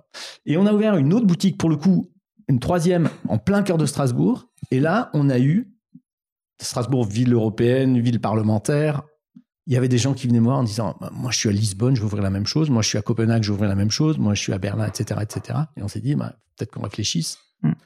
Et on a eu l'opportunité, comme Steve, d'être invité au salon de la franchise. Alors, on n'avait pas un rond. Mais Nathaniel est un peu jaloux, euh, j'ai l'impression. Euh, il n'a pas été invité. C'était cette année, c'est con. Très bien. On a, on, a, on a été invité et on n'avait pas un rond. On est arrivé avec notre stand où il y avait Bagelstein, deux photos de bagel, une chaise, une table et deux chaises. Et les gens venaient en disant Bagelstein, mais vous faites quoi? Et à côté de nous, il y avait euh, McDo qui avait des majorettes, mon souffleur qui avait un feu d'artifice. Et, et on disait Ben voilà, on fait ça. On peut goûter? Non, on n'est pas là pour vous nourrir gratos. Vous allez chez McDo et quand vous avez fini, vous revenez. Ah, c'est bizarre votre truc. Ben ouais, et puis si vous voulez voir, il faut faire un chèque. Un chèque? Ouais, un chèque à la SNCF et venir voir à Strasbourg nos boutiques. Et les gens sont venus. C'est un truc de dingue. J'avais des gens qui venaient, voilà, je suis venu avec ma femme, on a pris une semaine de vacances. Alors, quand est-ce que je peux ouvrir à Perpignan? Quand est-ce que je peux ouvrir à Brest? Quand Et on s'est dit, il y, a quelque chose à faire. Et je connaissais rien à la franchise. Je me suis renseigné, j'ai trouvé un, cabinet d'avocats avec euh, Olivier Deschamps et Cécile Peskin qui était, que j'ai attrapé et j'ai dit voilà, pendant deux jours, je m'enferme avec vous, je veux comprendre. Et ils m'ont expliqué, pas tant l'aspect juridique que l'aspect euh, rouage relationnel, parce que on, l'a bien compris, c'est une relation. Moi, j'aime bien dire que j'ai deux choses qui sont fondamentales dans ma vie. J'ai ma femme et mes gosses, et j'ai la marque que j'ai créée. Je déteste personne suffisamment pour leur confier ma femme et mes gosses, mais je vais confier ma marque à quelqu'un. C'est un truc de dingue. Quelqu'un que je connais pas, qui toque à ma porte, qui me dit je vais prendre ta marque. Hmm. Oh, mais, mais attends, t'es qui toi? Et, et, et c'est hyper compliqué. Et je, je, suis, je suis comme Steve, c'est-à-dire on, marche énormément au feeling, c'est-à-dire que je suis incapable de, de processiser le pourquoi je dis oui ou pourquoi je dis non. Ce que je sais, c'est qu'au départ, on était tellement excités qu'on a été moins regardant que ce qu'on est capable. Vous avez ouvert un peu les vannes, quoi. On a, on a, ouais, on était bien content que quelqu'un vienne en disant, je notamment en, même dans les pays étrangers, on a des gens qui venaient, qui venaient nous voir euh, en disant, je vais porter ta marque dans tel pays je revenais chez mes parents, je disais, vous vous rendez compte, on va s'implanter en Inde, en Afrique du Sud et en Argentine, jusqu'à ce qu'on dise, bo, bo, bo, bo, calme-toi. Mais, mais euh, ouais, il y a, y a, un aspect très excitant à voir que quelqu'un est, est, vraiment euh, très désireux de porter, porter cette marque. Alors, du coup, euh, t'attends trois boutiques aussi, c'est ça, avant de commencer à développer la mmh. franchise? Ouais. Quand tu commences à, après le salon de la franchise, à développer l'activité, donc en gros, tu as ton concept quand même qui est assez ficelé. Est-ce que comme Steve, tu as été aussi attentif à tous les détails? Pour que tu aies ce concept que tu peux donner justement à tes franchisés ou est-ce qu'à ce, moment-là, le concept, il était en train de se construire en parallèle? C'est ça que j'aimerais comprendre. Ah non, non. Alors, au départ, le, soyons francs, le concept s'est vraiment construit en parallèle, mais il était abouti. Il était abouti. Moi, j'ai une grande différence par rapport à, à tout le monde, c'est que euh, j'ai eu besoin de CAPEX. Pourquoi? Parce que je suis franchiseur, mais je suis aussi fournisseur. Les bagels, c'est moi qui les fabrique. Tu produis les bagels. Je produis. J'ai mes boulangers, j'ai mes pâtissiers. Et, Donc, tu as le staff de. Ouais, tu as tout ce ah staff. ouais, j'ai des centres de production. Et je vais plus loin parce que je prémâche leur travail. Et c'est ce qui a fait et ce qui continue à faire la force de la franchise. C'est-à-dire que je vais livrer tous les matins des bagels, des cookies de cheesecake, etc. Mais j'ai aussi livré des tomates, le poulet, la salade, une centrale d'achat, quoi. Ah, mais les, tomates sont tranchées, le poulet est émincé, la salade est en lanière. Et puis, si déjà je vais livrer tout ça, j'ai aussi livré le PQ, les bics et les rouleaux pour le TPE. Hmm. Et donc, j'ai, une double casquette, ce qui complexifie beaucoup les choses. Et quand on, est, quand on a démarré, on avait une, trois boutiques à Strasbourg et on a une personne qui est prête à ouvrir à Paris. Et pour nous, c'était un truc de fou il allait mettre quelques centaines de milliers d'euros pour acheter un fonds et pour faire des travaux sur la table. Euh, et, nous, on a notre boulangerie à, Strasbourg. Donc, on monte un deuxième centre de production à Paris. Donc, il y a duplication de savoir-faire, il y a financement, tout était en croissance. Ça a été compliqué. Quand on a récupéré les clés du centre de production, euh, c'était une, liquidation. On est allé chez l'administrateur judiciaire qui nous dit que finalement, il y avait deux mois de retard. Moi, j'avais un mec qui avait mis des milliers d'euros sur la table, qui attendait qu'une chose, c'est de démarrer, et je devais lui dire, en décale de trois mois, pas possible. Pendant trois mois, tous les jours, je livrais de Strasbourg à Paris en camion, parce qu'on n'avait pas de quoi produire. Mhm. Et je me suis pas posé la question une seconde. Il y a quelqu'un qui me fait confiance, qui porte ma marque. C'est non négociable. Et le concept, il a, on a toujours, toujours été énormément à l'écoute de nos franchisés. C'est-à-dire qu'encore aujourd'hui, je, on a un groupe WhatsApp par franchisé et par métier. Donc j'ai 300 groupes WhatsApp. Je, n'ai pas envie de voir ton téléphone du coup. Je... sais pertinemment que euh, à Besançon, la marchandise est arrivée avec un quart d'heure de retard et qu'elle a loupé les trois clients, que à Rennes, ils étaient trop cuits ce matin, etc. Parce que mon métier à moi, c'est d'accompagner des gens qui me font confiance en portant ma marque c'est cette Et donc ton métier, c'est un peu comme un manager, c'est de régler leurs problèmes, c'est de les coacher. Tous les problèmes qu'ils ont, qu'ils rencontrent, tous les problèmes qu'ils rencontrent, je les ai rencontrés et je les ai résolus déjà. Hmm. Donc ça fait partie du lien de confiance et du lien de franchise. C'est pour ça qu'ils font font appel à un, franchiseur. Ce sont pas des demi-entrepreneurs, ce sont hmm. des vrais entrepreneurs. Ils prennent un risque, ils mettent de l'argent sur la table, parfois des économies d'une vie. Ouais ils ont des virages de carrière qui sont énormes. Moi, il y a beaucoup de mes franchisés sont des cadres qui, ont décidé de changer de vie, qui ont décidé d'être entrepreneurs. Donc, ils sont passés d'un statut salarié à une volonté d'entrepreneuriat. Hmm. C'est éminemment respectable et c'est à moi de les accompagner et de transformer ces 80% d'échecs dont parlait Nathanaël en, en, 20% d'échecs et en 80% de, de, réussite. Le franchisé aujourd'hui, quand vous allez le chercher, euh, donc il a le concept, j'ai bien compris, ça peut se faire par exemple partout en France. Combien est-ce qu'il doit mettre sur la table pour rejoindre Begelstein? Et ma question subsidiaire, c'est finalement c'est qui ces franchisés? Tu disais tout à l'heure, c'est pas des entrepreneurs de base, donc c'est souvent des reconversions. Qu'est-ce que tu constates? Alors, euh, déjà sur l'aspect monétaire, la, la, souplesse et euh, une des clés de succès de Begelstein, c'est que c'est pas très très cher puisque je prémâche tout le travail. Donc il n'y a pas de cuisine, il n'y a pas de chambre froide, il y a 100% de la surface, c'est la surface de vente. Donc j'ai aussi des boutiques qui font 20 euh, mètres carrés. L'investissement, il est très léger. Ça coûte euh, entre 100 et 120 000 euros. Donc il faut un apport de 30 à 40 000 euros. Euh, oui, ça se fait avec des économies personnelles, quoi, d'une certaine manière. Et ça permet d'ouvrir une, deux ou trois boutiques, comme c'est le cas de, de, de, pas mal de mes franchisés. Qui sont mes franchisés? Je ne veux surtout pas de, de boulanger ou de restaurateur. Moi, je m'occupe de la bouffe. Toi, occupe-toi de gérer ton business, de porter la marque. C'est des vendeurs, c'est des managers d'unité commerciale. Mm-hmm. C'est vraiment ça. Parce que au début, c'était très drôle, cette élasticité de, du franchisé par rapport au concept du franchiseur. Euh, je, me vois encore arriver dans une boutique où le gars, il avait un clafoutis à l'ananas. Je dis, mais c'est quoi ce clafoutis à l'ananas? Et attends Thierry, ma femme, elle fait un clafoutis d'ananas, c'est une tuerie. J'ai un sac Ikea que j'ai bricolé le matin, je l'amène dans le métro. Ah, non, c'est pas possible. Donc, et moi j'ai. C'est la pizza chez McDo, quoi. Bah, exactement, exactement. Et j'ai une équipe d'animation réseau qui est là pour accompagner et qui est là pour surveiller. C'est assez drôle d'ailleurs. Et je, je, cherche des gens si jamais il y a des gens que ça eh branche. Et bah, le, message est le message est passé. Thierry, euh, le temps passe aussi. Mm. Euh, si tu as un dernier message à faire passer euh, à tous nos auditeurs et puis également à les HEC entrepreneurs sur la thématique de la franchise, de la franchise, pardon ne surtout pas accepter l'eau tiède. J'arrête pas de le dire. Qu'est-ce que tu veux dire? Ça veut dire, c'est ce qui est très dangereux, c'est s'impliquer. Il faut surtout pas s'impliquer. Ça sert à rien. Qu'est-ce qu'il faut faire Ce qu'il faut faire, c'est s'engager. Et c'est pas la même chose. Entre s'impliquer et s'engager, il y a une grande différence. La différence, c'est quoi? C'est l'œuf au bacon. Dans l'œuf au bacon, la poule, elle s'implique, le cochon, il s'engage. D'accord. Est-ce que tu aurais un exemple, euh, Thierry, pour euh, rendre ça un tout petit peu plus clair pour les personnes comme moi qui ont euh, pas forcément. Je pense que là, il y a un peu trop d'intelligence pour moi, en tout cas. Et donc... je veux bien, je veux bien. Un, si tu as un exemple concret, parce que parce que on sent que tu y as réfléchi. Est-ce que tu peux me, me dire qu'est-ce que tu veux dire exactement par là pour quelqu'un qui n'est pas franchiseur ou franchisé comme moi? C'est au-delà de la franchise. C'est c'est que faire les choses à moitié, ça sert à rien. Hmm. Et que je peux alors un exemple concret par rapport à la communication de Begelstein, c'est une communication sulfureuse qui nous a souvent valu beaucoup de, de commentaires. On a, on a pris le parti à un moment donné de dire on accepte, on accepte non seulement que tout le monde ne nous aime pas, mais que des gens nous détestent. C'est hyper compliqué commercialement. C'est clair. D'accepter que des gens te détestent. Et accepter ça, c'est aller loin.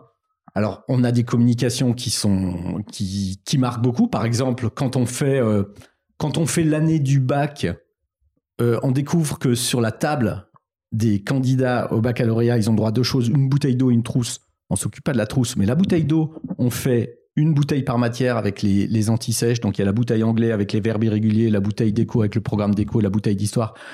Et que on, a pour ambition de se faire interdire par le ministère de l'Éducation, on va au bout de l'histoire. Mais quand on va quand on va sponsoriser la Gay Pride avec des t-shirts en référence à la forme du bagel, peu importe le sexe pourvu qu'il y ait un trou, c'est c'est un parti pris qui fait qu'on on va au bout de l'histoire. Et il y a des gens qui vont qui vont pas supporter. Hyper intéressant. Bah, merci beaucoup pour ton temps, euh, Thierry. Merci à tous les trois. Euh, je pense que on commence à comprendre un petit peu mieux déjà tout ce qui est nécessaire en termes de charge de travail et aussi euh, de, de relationnel euh, dans le monde de la franchise. Si ça vous va, on va faire une petite pause d'un quart d'heure, euh, se rafraîchir un peu et on vous retrouve la team HEC donc dans un quart d'heure. Là, il est 10h37. Du coup, on va arrondir et on va se dire dans un quart d'heure. donc je ne sais, je ne sais pas faire ce calcul, mais mais dans dans un quart d'heure à 55, voilà, merci, euh, pour, euh, pour donc euh, la suite de notre aventure et notamment donc la fameuse table ronde sur la thématique de la franchise où là, vous pourrez essayer de poser plus de questions. À tout à l'heure. Donc table ronde sur la franchise. Je suis à nouveau avec Thierry Veil, euh, Steve Burgraff et Nathaniel Wright, nos trois experts en la matière. Euh, on va entrer maintenant dans le dur, les amis, et on va euh, s'attaquer au problème de qu'est-ce que c'est une franchise et surtout des conseils concrets de nos trois entrepreneurs pour, euh, bah, soit au niveau du franchisé, soit au niveau du franchiseur, réussir à développer cette activité, toutes les erreurs qui ont été commises, etc. Je vais très peu parler, ça va beaucoup être vous. J'aimerais commencer tout simplement par parler des forces du modèle, puisque beaucoup de personnes ne connaissent pas bien le concept de franchise. On est passé par vos histoires, mais en vrai, on ne sait pas exactement, euh, bah, en fait, qu'est-ce que ça signifie concrètement pour nous entrepreneurs qui voulons nous développer. Donc, j'aimerais commencer par, par parler du franchiseur. Est-ce que vous pouvez me dire, selon vous, euh, quelles sont vraiment les forces du modèle de la franchise quand on est franchiseur? Donc, j'ai surtout m'adresser euh, du coup à Steve et à, et à Thierry. pour vous, c'est quoi les forces? Au niveau du financement, au niveau du développement, etc. Bah, quand on est franchiseur et qu'on a un concept qui a prouvé sa rentabilité, on, va la dupliquer et cette duplication, elle a un intérêt euh, majeur, c'est qu'elle n'est pas consommatrice de cash, puisque c'est un franchisé qui va porter le risque et le financement du développement de, sa marque. Donc c'est un aspect qui est très intéressant. Par contre, il y a un effet volume qui est extrêmement réduit. le, le franchisé, il faut qu'il vive, et moi, j'aime à dire que je n'existe que parce que mon réseau de franchisés existe. Donc, il faut qu'il s'épanouisse et qu'il gagne de l'argent. Et pour qu'il s'épanouisse et gagne de l'argent, il faut lui laisser une marge de manœuvre financière. Donc, en tant que franchiseur, la, la cote-part de ce qui va remonter au titre des royalties, elle doit rester euh, suffisamment importante pour que nous, franchiseurs, en vivent, mais surtout pour que le franchisé puisse respirer, s'épanouir et se développer. Donc, c'est c'est pas avec un franchisé qu'on va qu'on va gagner de l'argent, c'est avec une multitude de franchisés. Et c'est donc le développement de la marque qui va permettre le développement des royalties et le développement des, effets multiplicateurs. Euh, pour donner des exemples concrets, euh, en moyenne, une boutique Begelstein, ça fait euh, c'est des petites structures, ça fait 400 000 euros de chiffre d'affaires. Le niveau de royalties, il est de 5%. Donc moi, sur une boutique en moyenne, je vais encaisser 20 000 euros par an. Avec ça, il faut que je paye une animation réseau parce que Nathanel l'a très bien expliqué. Euh, le fait d'animer, de structurer, d'assister, c'est extrêmement important. Nous, on, a, on est 7 sur 7 avec nos franchisés. J'ai des gens d'astreinte qui sont là pour répondre à leurs questions, mais leurs demandes en permanence. Ça a un coût, un système informatique, la communication autour de la marque. Tout ça génère des frais. 20 000 euros par an pour une boutique. Donc c'est la multiplicité et c'est le poids de la marque qui va générer la rentabilité d'un réseau. Bien, la force, euh, effectivement, pour pour un franchisé, c'est euh, de de pouvoir entreprendre avec un filet de sécurité, euh, tout simplement. quand on entreprend, on ne sait jamais si ça va fonctionner. c'est le propre de l'entrepreneuriat. Et cette énergie, on la passe pas à tâtonner à droite, à gauche. Voilà, on commence avec plus de certitude. Donc euh, voilà, ça a un avantage, c'est cette sécurité. Ça a un inconvénient, c'est que il est très rare que le franchisé. Il y a quelques des histoires comme ça, mais c'est très rare que le franchisé devienne plus riche que le franchiseur. Donc, de fait, le franchisé sera limité dans son espérance de gain, mais il sera limité dans le risque. Voilà, c'est un petit peu euh, toujours la même chose. C'est espérance de gain, niveau de risque. Euh, voilà, donc c'est assez équilibré de ce côté-là. Donc équilibrant. Euh, voilà, il faut que ça corresponde aussi à, un caractère. Euh, certaines préfèrent euh, se dire bah, je tente le, tout pour le tout, j'y vais, ça passera peut-être pas du tout, euh, mais je préfère aller rêver plutôt que de me dire bah, j'aurai la sécurité. Il y a un côté euh, sécurité qui existe dans la franchise, a priori au dépend du au dépend du rêve aussi. Après le franchisé peut avoir plusieurs plusieurs plusieurs boutiques et voilà Bon, quand les boutiques font beaucoup beaucoup de chiffres d'affaires, je pense notamment aux gens dans la grande distribution par exemple, euh, là la question se pose un petit peu moins parce que tout le monde connaît les histoires de je suis propriétaire d'un centre Leclerc, bon, en l'occurrence c'est un mode différent, où les types ils sont riches à millions euh, avec un Leclerc. Bon, c'est aussi des exceptions qui confirment la règle. Voilà, donc sécurité, versus euh, versus le risque de l'entrepreneuriat à 100%. Je pense que c'est la caractéristique première du système de, franchise parce qu'on l'a dit, le franchisé s'appuie sur un modèle normalement éprouvé. Et, et, et, donc, et je reviens à ce qu'on se disait, c'est quels sont les conseils. Euh, euh le dernier conseil qu'on aurait autour de la franchise, c'est euh, il faut accepter le système tel qu'il existe de manière vertueuse. cest vertueuse, c'est est-ce que le franchiseur gagne de l'argent et est-ce que je vais gagner de l'argent? Et surtout, il y a une chose qu'il faut faire très attention. Je me méfie euh, toujours, et j'ai pas de pas d'exemple en tête, hein, mais euh, des gens qui euh, sont franchiseurs et font comprendre aux franchisés qu'il ne gagnera de l'argent qu'en ouvrant plusieurs boutiques, plusieurs points de vente je pense que c'est un énorme leurre. Et il y a déjà un problème. Donc évidemment, c'est super pour le franchiseur, euh, mais à la réalité, euh, c'est très compliqué pour le, le, le franchisé. Si j'ai un exemple en tête, j'ai l'exemple de Subway par exemple, où les chiffres d'affaires n'étaient pas très élevés dans les, restaurants, et que le franchiseur finissait par expliquer, bon en plus à l'américaine, donc ils sont allés vraiment dans le dans le nombre, avec le, le succès qu'on leur connaît en France. Évidemment, c'est ironique ce que je ce que je dis. Euh, Au-delà de la qualité des produits qui est juste déplorable, c'est encore un autre sujet, euh, mais ça va peut-être ça va peut-être avec le sujet aussi.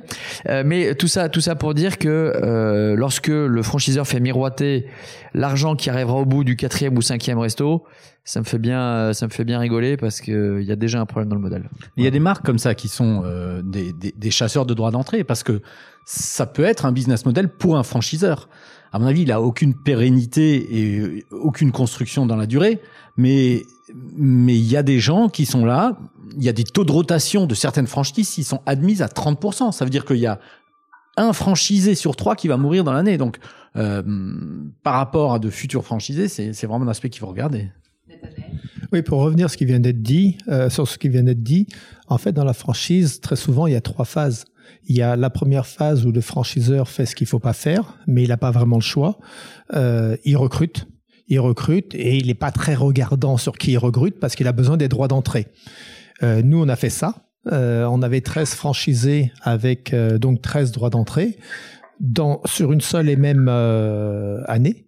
Et on était incapable de d'apporter l'assistance qu'on devait apporter. Et donc procès bien entendu puisqu'on respectait quand même les, les normes du contrat on a fini par gagner le procès. Mais ça fait un rayon un, un réseau en ébullition.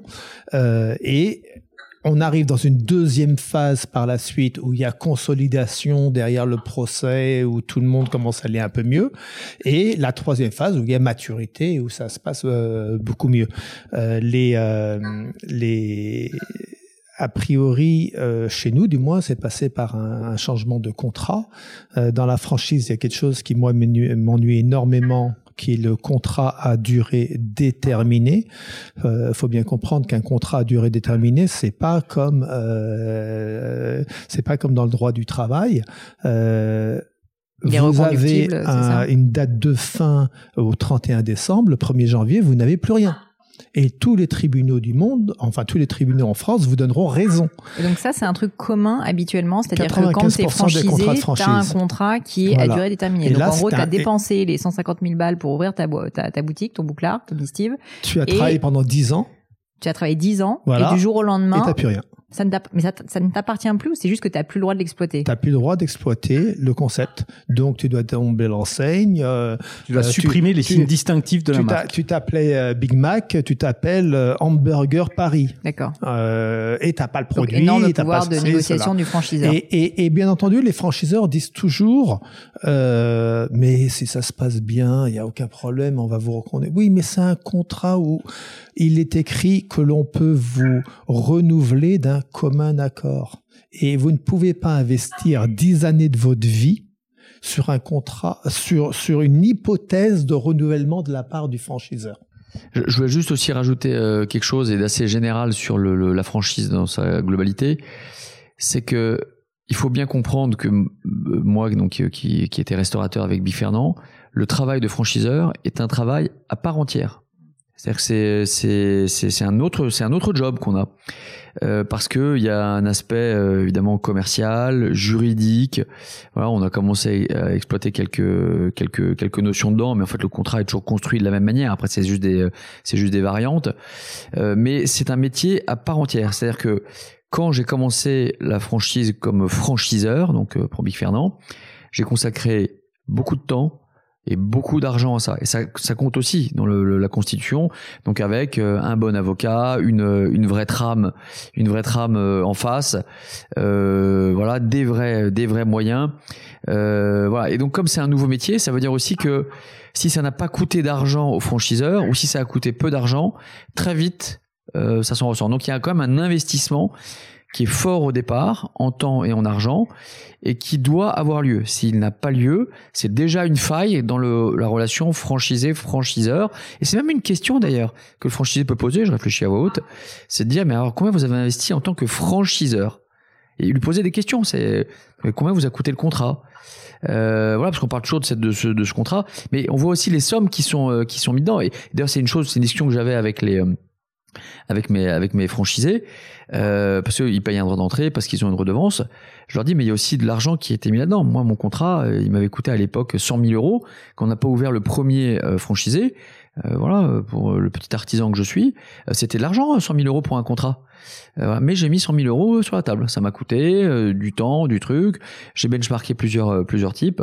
Voilà. Donc c'est vraiment c'est vraiment c'est vraiment vraiment important Justement, je te remercie Steve parce que je voulais parler de la partie juridique. On a bien compris, sans forcément rentrer dans les détails tactiques et, techniques, mais on a compris qu'au début, donc il faut avoir le concept. Ok, si vous êtes franchiseur, ensuite, ben vous avez commencé euh, à, vous dire que ça marche et vous voulez développer votre activité. Là, on parle à des entrepreneurs, donc je pense que c'est des sujets qui les intéressent. Tu parles de cet investissement, au-delà de l'investissement sur la marque, sur le produit, sur le fait d'avoir ce concept. Et j'aimerais qu'on rentre ensuite dans le détail de qu'est-ce que ça signifie concrètement avoir un concept, c'est-à-dire euh, est-ce que c'est des manuels d'utilisation? Enfin, dans quel niveau de, détail est-ce qu'on rentre? Mais au-delà de ça, tu me parles, Steve, de la partie juridique, qui fait peur à plein de gens parce qu'ils y comprennent rien et qu'ils se disent que juste les seuls gagnants dans cette histoire, c'est les avocats. Est-ce que, euh, est-ce que pour vous le conseil, c'est c'est quelque chose d'absolument fondamental? Si jamais vous voulez vous lancer dans de la franchise en tant que franchiseur se faire accompagner donc par évidemment euh, des avocats experts du secteur est fondamental. Et quels sont les conseils que vous pourriez donner? Parce que là, tu nous dis c'est 100 000 euros, c'est quand même une somme.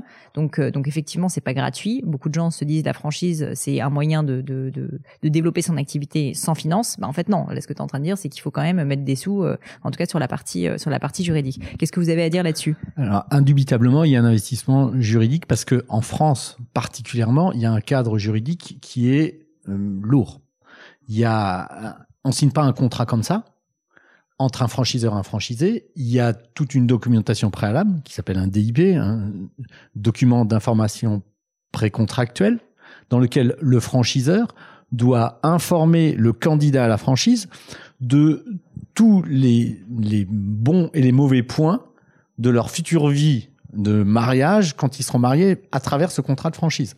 Donc c'est la présentation du contrat, c'est euh, c'est une analyse de marché local, c'est quelles ont été les défaillances d'autres franchisés au sein du même réseau, c'est les chiffres clés. Il y a, il y a toute une partie information précontractuelle qui est encadrée et qui est obligatoire. Et le, la signature de ce document d'information précontractuel ouvre une période de 21 jours, donc c'est vraiment encadré, pendant laquelle aucun contrat ne peut être signé. Donc il y a un délai de réflexion encadré de 21 jours entre le, la remise des informations et la signature d'un contrat. Donc il y a tout un cadre qui, qui est qui est pas qui est pas simple. En sus de ça, ces documents, à savoir le DIP d'un côté, le contrat de l'autre, ça peut aussi être presque des, en tout cas le DIP, presque des éléments marketing dans lesquels on, on, on, met en avant la marque. Donc la construction de ça nécessite vraiment d'être accompagné pour les, les, les, entrepreneurs autour de la table qui demain veulent, veulent être franchiseurs. Après, il y a, y a un aspect, euh, moi je me souviens toujours, le, quand j'ai appris à découvrir le, ce monde de la franchise, on me disait, mais de toute façon, la relation entre franchiseur et franchisé, soit le franchisé ne va pas bien et c'est ta faute parce que tu lui as vendu un concept qui fonctionne pas, soit il va très bien et tu es un proxénète parce que tu lui prends des royalties alors que c'est lui qui fait tout le boulot. Donc il y a, y a un sentiment d'ingratitude euh, qui, qui existe dans la relation franchiseur-franchisé, qu'on gagne de l'argent ou, ou qu'on perd de l'argent. Maintenant, c'est bon, c'est à, c'est à nuancer parce que euh, on a tous autour de la table euh, des réseaux de franchisés et, ça fonctionne bien. Donc il y a un peu de gris, mais, mais c'est pour illustrer un petit peu la relation euh, qui existe. Alors, je voulais rebondir là-dessus parce que euh, j'étais sur mon contrat, euh, fameux contrat, et donc euh, en phase 3, on a changé le contrat.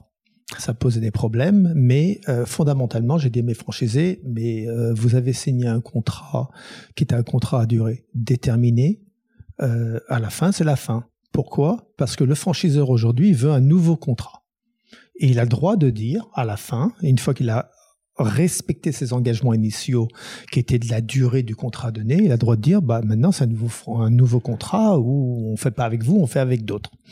Et donc on a créé un contrat très différent. On a, on a créé un contrat à la fois renouvelable à la demande du franchisé et participatif. C'est-à-dire qu'aujourd'hui, enfin, à mes yeux, ce qu'il fallait, faut faire, c'est de faire se rejoindre les intérêts du franchisé et du franchiseur autant que faire se peut.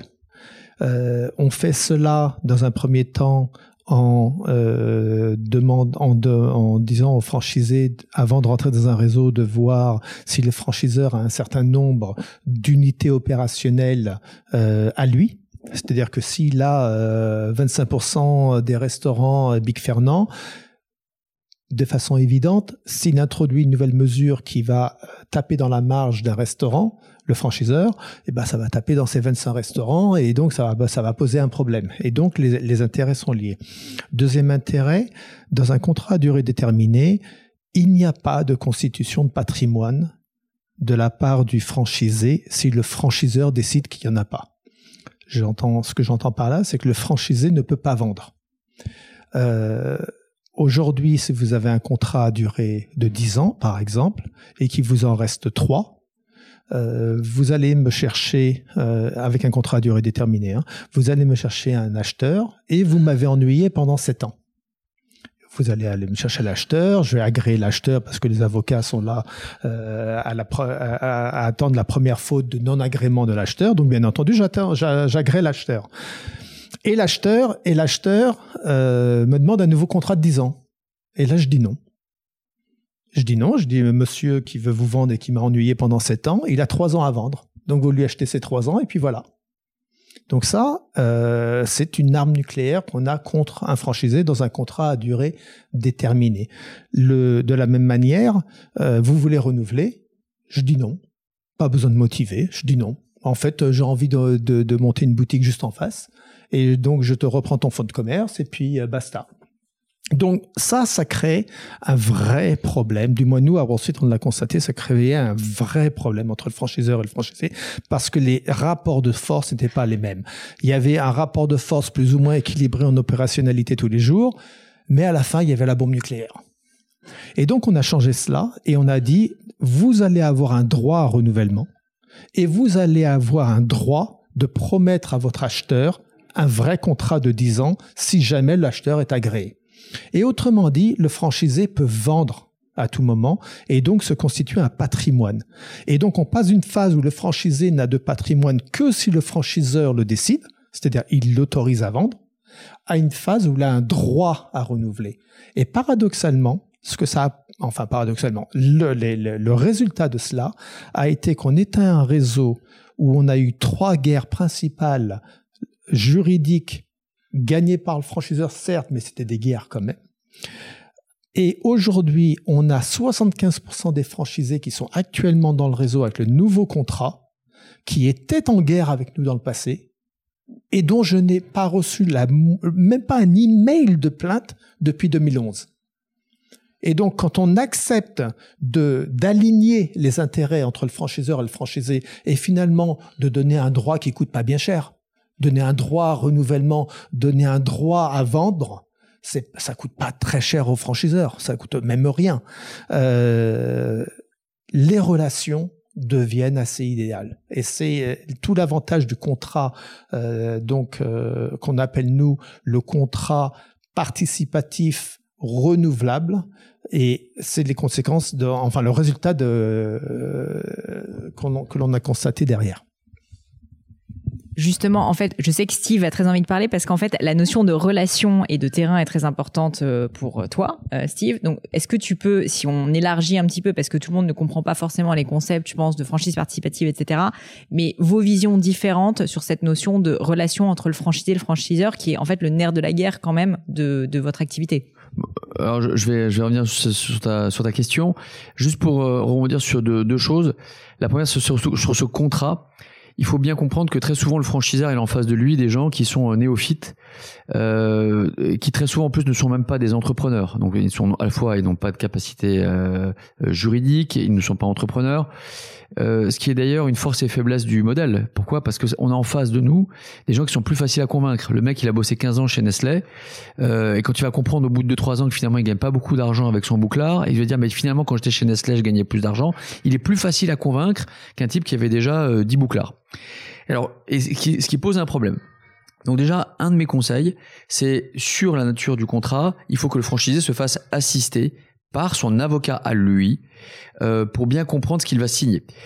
Alors, ça sert à quelque chose et ça sert pas à grand chose non plus. Ça sert pour comprendre. En revanche, quand je me mets du côté du franchiseur, donc évidemment, j'avais des avocats plus pointilleux que d'autres, certains qui comprenaient, certains qui comprenaient même pas.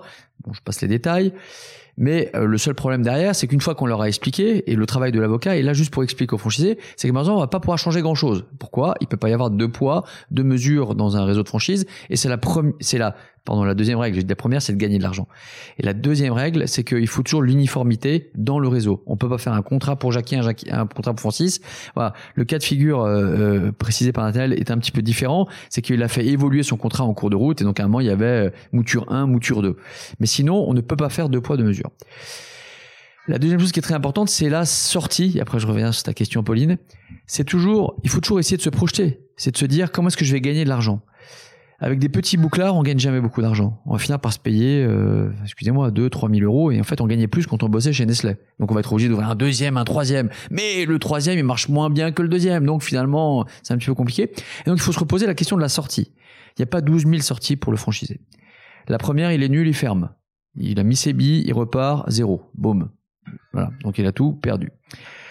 Deuxième cas de figure, euh, il fonctionne à peu près, euh, et là, faudra qu'il monte sa capacité à gagner un petit peu d'argent quand même. Il va le revendre à un franchisé, donc il va reprendre la succession, donc il va reprendre son contrat. Nathaniel le disait, ça existe. Il va reprendre son contrat et dire ben voilà, il gagnait tant par an. Ben, cette personne qui gagner tant par an, c'est moi maintenant, et je pense que je suis un petit peu meilleur que lui, donc je vais faire un petit peu mieux.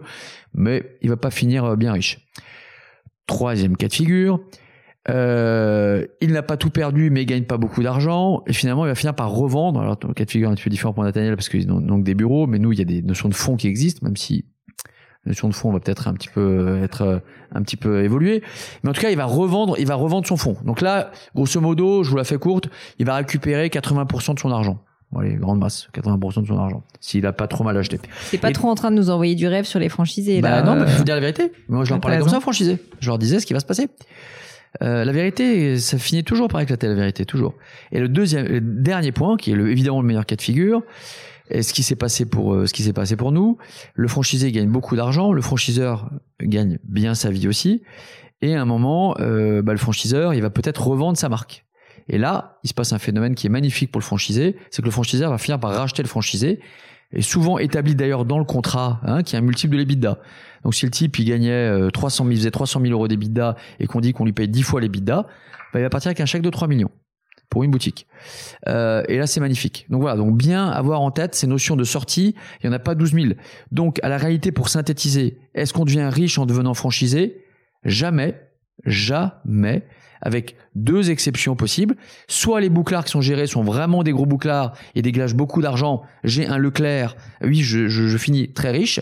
Soit effectivement, je gagnais beaucoup d'argent pour l'exploitation et je suis racheté à la fin par le franchisé. Pour devenir riche, ce sont les deux seules possibilités. Je dis ça parce que dans un petit coin de la tête, quand on est entrepreneur, on a toujours cette notion en tête de dire comment est-ce que je vais faire fortune? Hein? Et eh bien, quand on devient franchisé, on ne fait jamais fortune à ces exceptions près des gros bouclards qui gagnent de l'argent et où je suis racheté derrière, j'en ai plusieurs, je suis racheté derrière parce que je gagnais déjà beaucoup d'argent. Sinon, le franchisé ne gagne jamais beaucoup d'argent. Celui qui gagne le plus d'argent, c'est le franchiseur. Je suis désolé de dire les choses clairement. Donc le petit bouclard euh, ne, fait pas gagner d'argent. Est-ce que tu es d'accord, Nathanel, avec ce point? Alors, j'espère que j'ai pas détruit les réseaux de franchise. Hein, je, parlais comme ça à mes franchisés et avant, avant de les, avant de les faire signer. Donc, euh. pas tout à fait du fait de, du nouveau contrat qu'on a mis en place, parce que euh, le deuxième point de ce contrat, c'est que donc nous avons 20% euh, du chiffre, euh, pas du chiffre d'affaires, nous avons 20% du capital de chacun de nos franchisés. Vous pouvez pas rentrer dans le réseau euh, Wall Street si vous voulez un contrat différent où il n'y a pas 20% parce que c'est notre contrat. Donc le franchiseur a tout intérêt à ce que le franchisé vende le plus cher possible parce qu'il va récupérer 20% de la vente et il va, il va investir 20% euh, dans le nouvel acheteur, mais en bénéficiant de l'effet de levier, c'est-à-dire le, la, il va, par exemple, un, acheteur va, va constituer une société avec 40 000 euros de capital, on va mettre 20%, ça va faire 8 000 euros et on aura peut-être touché 200 000 euros euh, parce que la, la, boutique se sera vendue à un million, on avait 20% et donc on, on, on y gagne forcément et donc les intérêts, encore une fois, sont alignés. Donc, Bien entendu, tout dépend de la profitabilité euh, d'une boutique. Mais nous, nos boutiques tournent à une profitabilité aux alentours de 25%. Euh, donc, euh, soit ils restent longtemps, et d'ailleurs, c'est ce qu'on constate. Moi, j'ai des franchisés qui sont là depuis 20, 25 ans. Donc, soit ils restent longtemps ils gagnent des bons salaires, ils ouvrent des nouvelles écoles et, et, donc le volume est de plus en plus gros et puis le jour où ils vendront, ils, auront un vrai pactole derrière. Euh, euh, Vous nous donner des exemples concrets sur un franchisé qui a touché le pactole? Je veux savoir ce que c'est le pactole et un exemple concret en fait d'un type qui euh, il est franchisé chez toi. Le mec il est resté il est resté 15 ans, il a touché son salaire tous les ans pendant les 15 ans. Ça c'est normal. Et, et, et il a vendu pour un million et demi derrière mais sans passer par le franchiseur. Le, à quelqu'un d'autre. Ça, c'est ça, c'est, le meilleur cas de figure de la culbute Là, c'est le meilleur cas de figure. Le moins bon, c'est quelqu'un qui a mis 100 000 euros euh, de sa poche, qui vend et qui vend à 500 000 euros. Donc, le, bien entendu, ce sont des opérations en dehors du salaire qu'il se verse. Euh. Mais grosso modo, euh, ben, nous, en l'occurrence, on a une option d'achat sur le sur les parts euh, les 80% restants de notre franchisé qu'on ne peut exercer que dans des cas bien précis c'est-à-dire à, la fin du contrat. Pourquoi est-ce qu'on a une option d'achat? Parce que nos avocats nous ont dit vous devez rester maître de votre réseau. Et comme on a donné un droit à renouvellement, si on n'a pas le droit à ce moment-là d'exercer l'option d'achat, il suffit que le franchisé nous dise je veux renouveler, alors que nous nous pensons que le franchisé n'est pas un bon élément. Il est sur la ville de Toulouse, il vend moins que la ville de Caen par exemple, euh, on doit pouvoir au moins avoir le choix de le sortir et de le racheter. D'accord? Donc le et cette option d'achat, bon, on représente un multiple euh, en moyenne entre pour les mauvais cas x3 de l'EBITDA, pour les bons cas x6 de l'EBITDA. Donc c'est et c'est cette option-là que le franchiseur a envers ses franchisés, que les franchisés utilisent entre eux. Ouais, mais je reprenais juste sur le, j'espère que ça a choqué personne. Là, tu nous as cité le meilleur cas de figure d'un type bon qui se payait, je, je leur dis c'est normal, euh, et qui a revendu euh, sa boîte un million et demi. Quand je dis il, n'a et là c'était le meilleur cas de figure que tu as cité, je dire il n'a pas fait fortune. Je dirais, quand on est entrepreneur et on y arrive, on n'y arrive pas. Hein, on a toujours ces rêves de d'excellence, de, de, faire fortune. C'est vrai que c'est un, c'est un moteur dans les affaires. Euh, et je, je le redis par rapport à ce que je disais, tu nous as cité le meilleur cas de figure où le type a très bien gagné sa vie et c'est super et c'est une très belle somme un million et demi hein. mais il n'a pas fait fortune dans le sens où s'il avait été euh, entrepreneur lancé son idée etc et ça marche ou ça marche pas et très souvent ça marche pas euh, de dire bah tiens je peux toucher le graal et quand je lis des trucs dans les magazines sur un tel sur un tel voilà. Et je dis pas que je dis pas que c'est c'est bien parce que chacun a ses objectifs dans la vie et en plus faut l'argent et en plus pas toujours le moteur. Donc je je l'entends. Mais ce que ce que je voudrais c'est que les gens qui l'entendent sur la franchise et je trouve que ce qu'on a dit en fait ce, ce groupe c'est que tu m'as cité le meilleur cas de figure d'un type chez toi et pourtant une entreprise qui tourne bien euh, qui n'a pas fait fortune au sens littéral du terme. Donc quand je dis quand vous êtes franchisé vous ne ferez pas fortune il faut l'accepter parce que vous avez ce filet derrière qui vous permet peut-être de gagner correctement votre vie bah, c'est ça j'allais dire en fait c'est juste le risque en fait est limité donc nécessairement le l'upside est, limité mais c'est toujours la même histoire. Donc en fait c'est pas mal c'est juste la vérité exactement. C'est ça. C'est je voulais juste que les gens l'entendent en fait. En fait, il y, a, juste une petite nuance qui est que tout dépend en fait du territoire du franchisé. Aujourd'hui, moi, je suis franchisé, mais mon territoire c'est la France. Euh, c'est pas c'est pas la Seine c'est pas c'est pas Montreuil en Seine-Saint-Denis, d'accord? Donc en ayant un pays, on est quasiment de la taille d'un franchiseur. D'accord On est entre. D'ailleurs, des fois, j'ai ma casquette franchisée, des fois, j'ai ma casquette franchiseur. D'accord Donc, effectivement, un conseil à donner aux, à nos amis HEC qui sont là euh, montez votre franchise ou devenez suffisamment gros en termes de franchisés et là, vous pourrez faire la multiplication parce que le million dont on parlait tout à l'heure, bon, bah, on a 60 écoles. Je, euh, non, effectivement, mais bon là tu as cité le cas de figure de toi qui plus à mon sens, sans enfin, pas juridique du terme, mais plus un master franchisé. Tu as un pays, donc là effectivement là tu as tu as multiplié la loi du nombre et voilà, et ce qui fait que tu as une très belle une très belle entreprise aujourd'hui.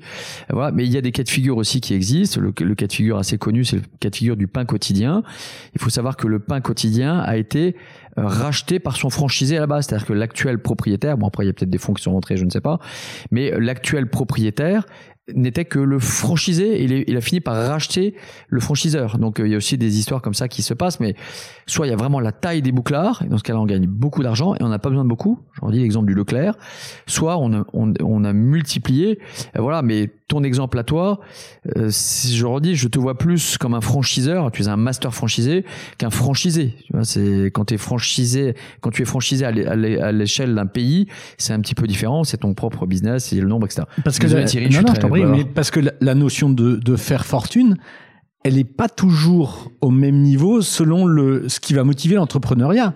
Moi, j'ai plein de gens qui viennent chez moi en tant qu'entrepreneur pour pour travailler une rupture par rapport à un modèle de salarié et pas forcément pour faire fortune parce que s'ils voulaient faire fortune, ils seraient dans, dans les cases que, que j'aimais bien que Nathanaël développait, qui était euh, plutôt développeur créateur. Euh, là, ils il s'empêchent la, la notion de création ils s'achètent leur filet et ce filet, il a un coût, comme tu le disais, Steve. C'est que ça, il y a un upside. Bien sûr. Messieurs, comme on parle euh, déjà à beaucoup d'entrepreneurs en herbe via HEC Entrepreneur, mais aussi via le podcast du Gratin, j'aimerais avoir vos conseils. Donc notamment les conseils quand on veut devenir franchiseur. Euh, c'est quoi pour vous les je sais pas, les deux, les trois, le conseil clé que vous auriez envie de donner à quelqu'un qui a envie de se lancer, qui a déjà un concept en tête? Alors, le franchiseur, ouais, pour le franchiseur, qui a un concept en tête, qui a envie de le développer et qui a envie justement de se lancer dans ce concept de franchise Pour moi, c'est l'exemplarité. La première chose, c'est prouver que tous les problèmes qu'il va rencontrer, on les a rencontrés résolus, et et accompagner le franchisé dans sa ou le futur franchisé dans de la naissance de sa volonté de rejoindre la franchise à l'ouverture et au développement. Ça, c'est cette présence, elle est fondamentale et il faut se, il faut se la mettre en ordre de bataille. Pourquoi? Parce que les, les personnes qui nous écoutent à HEC Entrepreneur, ils ont peut-être une idée, ils ont peut-être un concept, ils ont peut-être une volonté de franchiser et de devenir franchiseur. Et quand ils vont signer leur premier franchisé, ils vont être encore en phase où le développement de leur concept, le développement commercial va leur phagocyter toute leur énergie, tout leur fond aussi, et que il va néanmoins être incontournable d'accompagner, d'assister, de structurer leur franchisé. Et ça, il faut se le mettre tout de suite dans la tête. C'est pas parce qu'on a ouvert une boutique quelque part pour parler de retail, qu'elle a gagné, euh, qu'elle génère 25% des d'A et qu'il y a des demandes pour le faire, qu'on a un concept franchisable. C'est pas que ça le, la notion de marque, la notion de savoir-faire et la notion d'accompagnement, c'est le triptyque. Et si on se met pas tout de suite dans l'idée de travailler comme ça, on va dans le mur.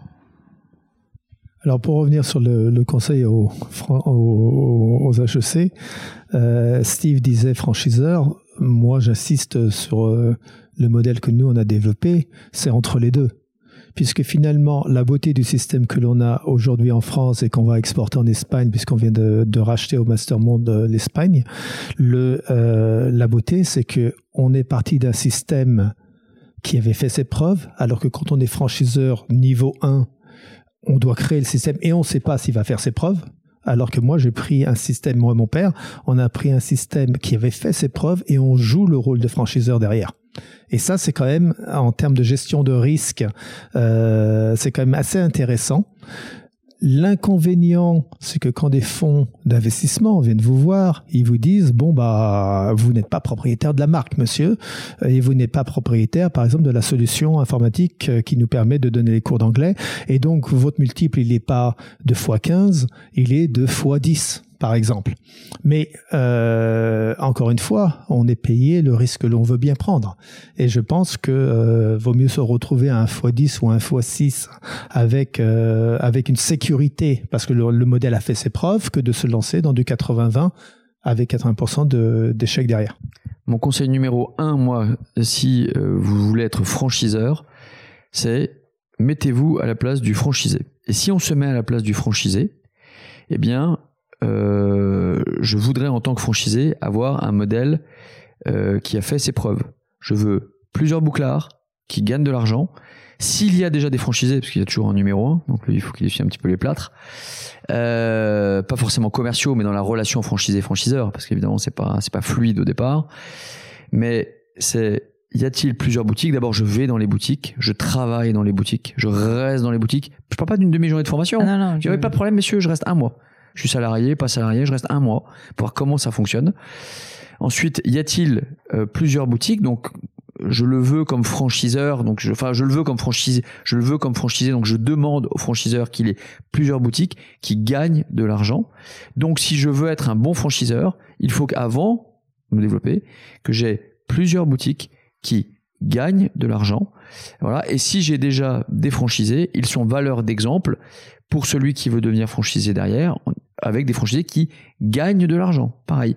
Le ciment, c'est l'argent. Le moteur, c'est l'argent. Les talons dans les affaires, c'est l'argent. Il ne faut pas l'oublier. Sinon, on fait autre chose. On travaille à la bibliothèque, on fait du dessin, des trucs. C'est une bagarre d'argent.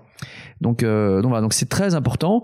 Et ça sert à rien de dire. Et ils ont ouvert ici, ils ont ouvert là. Ça, c'est des trucs de journalistes. C'est on va et on demande le bilan, les comptes de résultats. Et pire encore, quand le franchiseur ne veut pas s'ouvrir, eh bien le franchisé ne doit pas s'ouvrir et il ne doit pas y aller. J'ai encore eu l'exemple d'une fille qui est venue me voir, qui a pris la master franchise pour un pays, d'une marque ici. Euh, voilà, il y a certains pays où ils ouvraient leur compte, euh, d'autres ils n'ouvraient pas leur compte. Pourquoi? Au nom de quoi? Bah, parce parce que ça ne marche pas dans d'autres pays. Donc, euh, donc. Donc si je veux être un bon franchiseur, je commence par gagner de l'argent avec mes propres boutiques, pas une fois, parce que voilà, pas deux fois, plutôt une fois, deux fois, trois fois, quatre fois, pour dire que le nombre euh, pour que ça joue un petit peu parce ah que enfin, tout, tout tient en emplacement Thierry a dit qu'il fallait ouvrir un truc qui marchait pas. Et voilà ça peut ça peut arriver aussi mais voilà. question pour toi euh, enfin pour vous tous d'ailleurs. Euh, tu dis faut que ça soit réplicable concrètement. Donc faut l'avoir fait une fois deux fois trois fois voire quatre fois est-ce qu'en fait, tu dois faire varier les variables? C'est-à-dire que est-ce que ça doit être une fois à Paris, une fois à Strasbourg, une fois à Lille pour que tu te dises, etc. Bah, est-ce que tu testes ça? Bah, Évidemment, c'est mieux. Bah, évidemment, euh, quand on ouvre trois, on peut pas tout tester, mais évidemment, évidemment, c'est mieux. Et euh, nous, quand on a commencé, euh, et encore, quand on a commencé, nous en fait, on a commencé à franchiser en province. Pour moi, c'était assez logique pour deux raisons. Quand je dis Paris, c'est moi et première couronne encore première couronne, j'ai un petit peu, c'est plutôt les franchisés au début, mais en tout cas, Paris c'est moi, la province c'est les franchisés. Pourquoi j'ai dit ça? Comme nous avons un métier de terrain, je dis bah, Paris, je peux maîtriser. Quand j'ouvre un bouclard à Strasbourg euh, ou un, un bouclard euh, à Lille, eh bien c'est plus compliqué pour maîtriser. Donc le franchisé s'en occupe. Et surtout, c'est qu'ils ont leur propre territoire. Car quand vous vous retrouvez à avoir des franchisés au milieu de votre propre territoire, c'est très compliqué. Parce que qu'est-ce qui se passe? Euh, les discussions, c'est toujours la même chose. C'est dire, dis-moi, moi je suis franchisé, euh, je suis Paris là, et qu'est-ce que je vois là, 400 euh, mètres plus loin, tu ouvres toi avec avec en, tant que franchiseur juste à côté. Et donc là, ça pose des problèmes. Quand on a fait les choses clairement au départ et que le, le, territoire est bien découpé, après j'ai repris la main sur la, première couronne, parce que je me suis finalement en première couronne Paris, c'était c'était du même du même acabit mais je n'ai jamais eu de souci de territoire. D'abord, je laisse la possibilité de s'étendre sur leur territoire, donc le type à Lyon, il a la possibilité d'en ouvrir trois à Lyon s'il le souhaite, et il y a la place pour en ouvrir trois. Donc c'est bien parce que je lui laisse les perspectives, c'est bien aussi parce que euh, contractuellement, je ne vais pas marcher sur ces plates-bandes. J'ai vu trop de réseaux qui finissaient par se foutre sur la gueule parce que on considérait que le franchiseur commençait à se rapprocher tout près du franchisé. Ça ne marche pas. Ça ne marche pas, ça ne fonctionne pas. Il y a toujours des discussions. A de discussion, plus on travaille. Plus on travaille, plus on gagne de l'argent. Question pour vous au niveau, au niveau de la sélection. On a une question là d'HEC sur la sélection du franchisé. Euh, donc la question c'est dans l'imaginaire collectif, on n'imagine pas forcément une relation à double sens. Dans quelle mesure le modèle doit-il être similaire? Et notamment, ils nous disent est-ce qu'on peut approfondir la, sélection du franchisé? C'est-à-dire que est-ce que le franchisé c'est quelqu'un comme vous? Est-ce qu'au contraire c'est pas vraiment un entrepreneur et c'est quelqu'un bah, qui va justement développer votre entreprise? Donc est-ce que vous pouvez nous dire vous concrètement comment est-ce que ça se passe quand vous avez ces appels entrants qu'on vous dit je veux ouvrir un Wall Street, je veux ouvrir un un ou un Big Fernand, comment vous les sélectionnez ces mecs-là ou ces filles-là? Un, des, points euh, qui illustre, en tout cas pour nous, c'est le salon de la franchise. On l'a fait une fois, après on l'a plus fait parce qu'on avait suffisamment de demandes pour alimenter notre vivier. Et au bout d'un moment, nos franchisés nous le reprochaient en disant euh, vous concourez pas au, au, dynamisme de la marque en n'étant pas présent sur ce salon national. Donc on est revenu au sein de la franchise et on avait des gens qui venaient nous voir en disant ah super moi je je viens de Montpellier exprès pour voir Begelstein, donc je veux ouvrir. Euh, alors racontez-moi, ça se passe comment, ça coûte combien, quel est le processus, etc. Elle dit bah mon gars, euh, c'est sympa, mais tu vas rentrer chez toi. Et puis demain matin, tu viens nous voir à notre centre de production. Ça commence à 4h30. Et puis là, on t'expliquera tout. Et soit ils viennent, soit ils viennent pas. S'ils viennent, il y a déjà une part de motivation. Et moi, cette motivation, elle est hyper fondamentale. C'est, c'est le nerf sur lequel je m'appuyer pour mesurer sa capacité à nous rejoindre. J'ai pas une grosse, grosse barrière financière au départ. 30 à 40 000 euros, c'est de l'argent, mais ça se trouve. Par contre, la barrière de la motivation, et combien de fois j'ai cette discussion avec euh, un cadre chez Oracle qui vient me voir en me disant euh, je veux changer de vie, j'en ai marre d'être dans mes tours à la défense. Et je leur dis oui, mais tous les samedis soirs, quand tu es en dîner chez tes potes, euh, tu dis bah on a une grande réflexion stratégique sur le benchmark de mes fesses. Et, la semaine prochaine, si tu nous rejoins, tu pourras raconter comment tu as passé la journée derrière un comptoir à faire des sandwichs. Est-ce que tu te projettes dans ça? Parce que c'est ça, c'est l'élément numéro un. Si t'es pas capable de te projeter dans ça et de vivre ça et d'avoir ton ego qui a changé de dimension, eh ben il faut surtout, surtout pas venir chez moi. Donc ça, c'est très très important. Alors nous, sur la sélection des franchisés, c'est, enfin pour moi, c'est toujours un grand point d'interrogation, bien entendu, qu'il y a une donnée financière, euh, un peu comme Big Fernand, pour entrer à Wall Street, il faut entre 100 et 120 000 euros, puisque ouvrir une boutique chez nous, ça coûte entre 350 et 360, et que dont le ratio euh, investissement personnel et euh, financement par la dette est de 1 pour 2, 1 pour 3, enfin voilà, et donc, euh, et donc euh, tout simplement, les banques vont refuser si jamais on n'a pas ce montant-là. Après, on passe par une boîte de, de recrutement euh, chez nous qui, qui en fait travaille pour plusieurs franchiseurs et quand ils voient un intérêt avec le concept Street, ils branchent les personnes et on les reçoit à partir de ce moment-là. Donc, on va faire une présentation tout simplement du concept et très rapidement, j'ai des refranchisés qui vont commencer à me poser des questions, comment ça se passe, relation franchiseur, etc. Je, je réponds à aucune de ces questions-là. Je vous envoie chez deux franchisés que vous sélectionnez. Et qu'on vous aide à vous sélectionner parce qu'il faut que ça ait un rapport avec votre projet. Et vous leur posez toutes les questions parce que moi je peux vous moi je peux vendre des glaçons à un esquimau donc je peux vous vendre je peux vous dire que le tout que le monde est beau etc eux vont vous dire la réalité. Et en général ils reviennent en, fait, ils reviennent enchantés parce que les franchisés, enfin, comme on a dit tout à l'heure, on est un, réseau sain où tout où il y a très très peu de personnes qui se plaignent et du moins euh, quand ça quand ça se plaint, ça, ça, ça n'arrive pas jusqu'à moi. Donc les euh, mais les mais contrairement à ce que disait euh, Steve tout à l'heure, contrairement à ce que disait Steve tout à l'heure, moi je me rends compte que j'ai pas le feeling avec mon candidat franchisé. Je me rends compte que des fois, je me dis, hm, plaît pas trop, et qu'à l'expérience, il marche super bien. Et que euh, des fois, je me dis, ah, il me plaît bien, et puis il marche pas. Donc, je m'interdis euh, d'avoir une relation au feeling un peu comme euh, parce que j'ai pas la, la, la, compétence de Steve.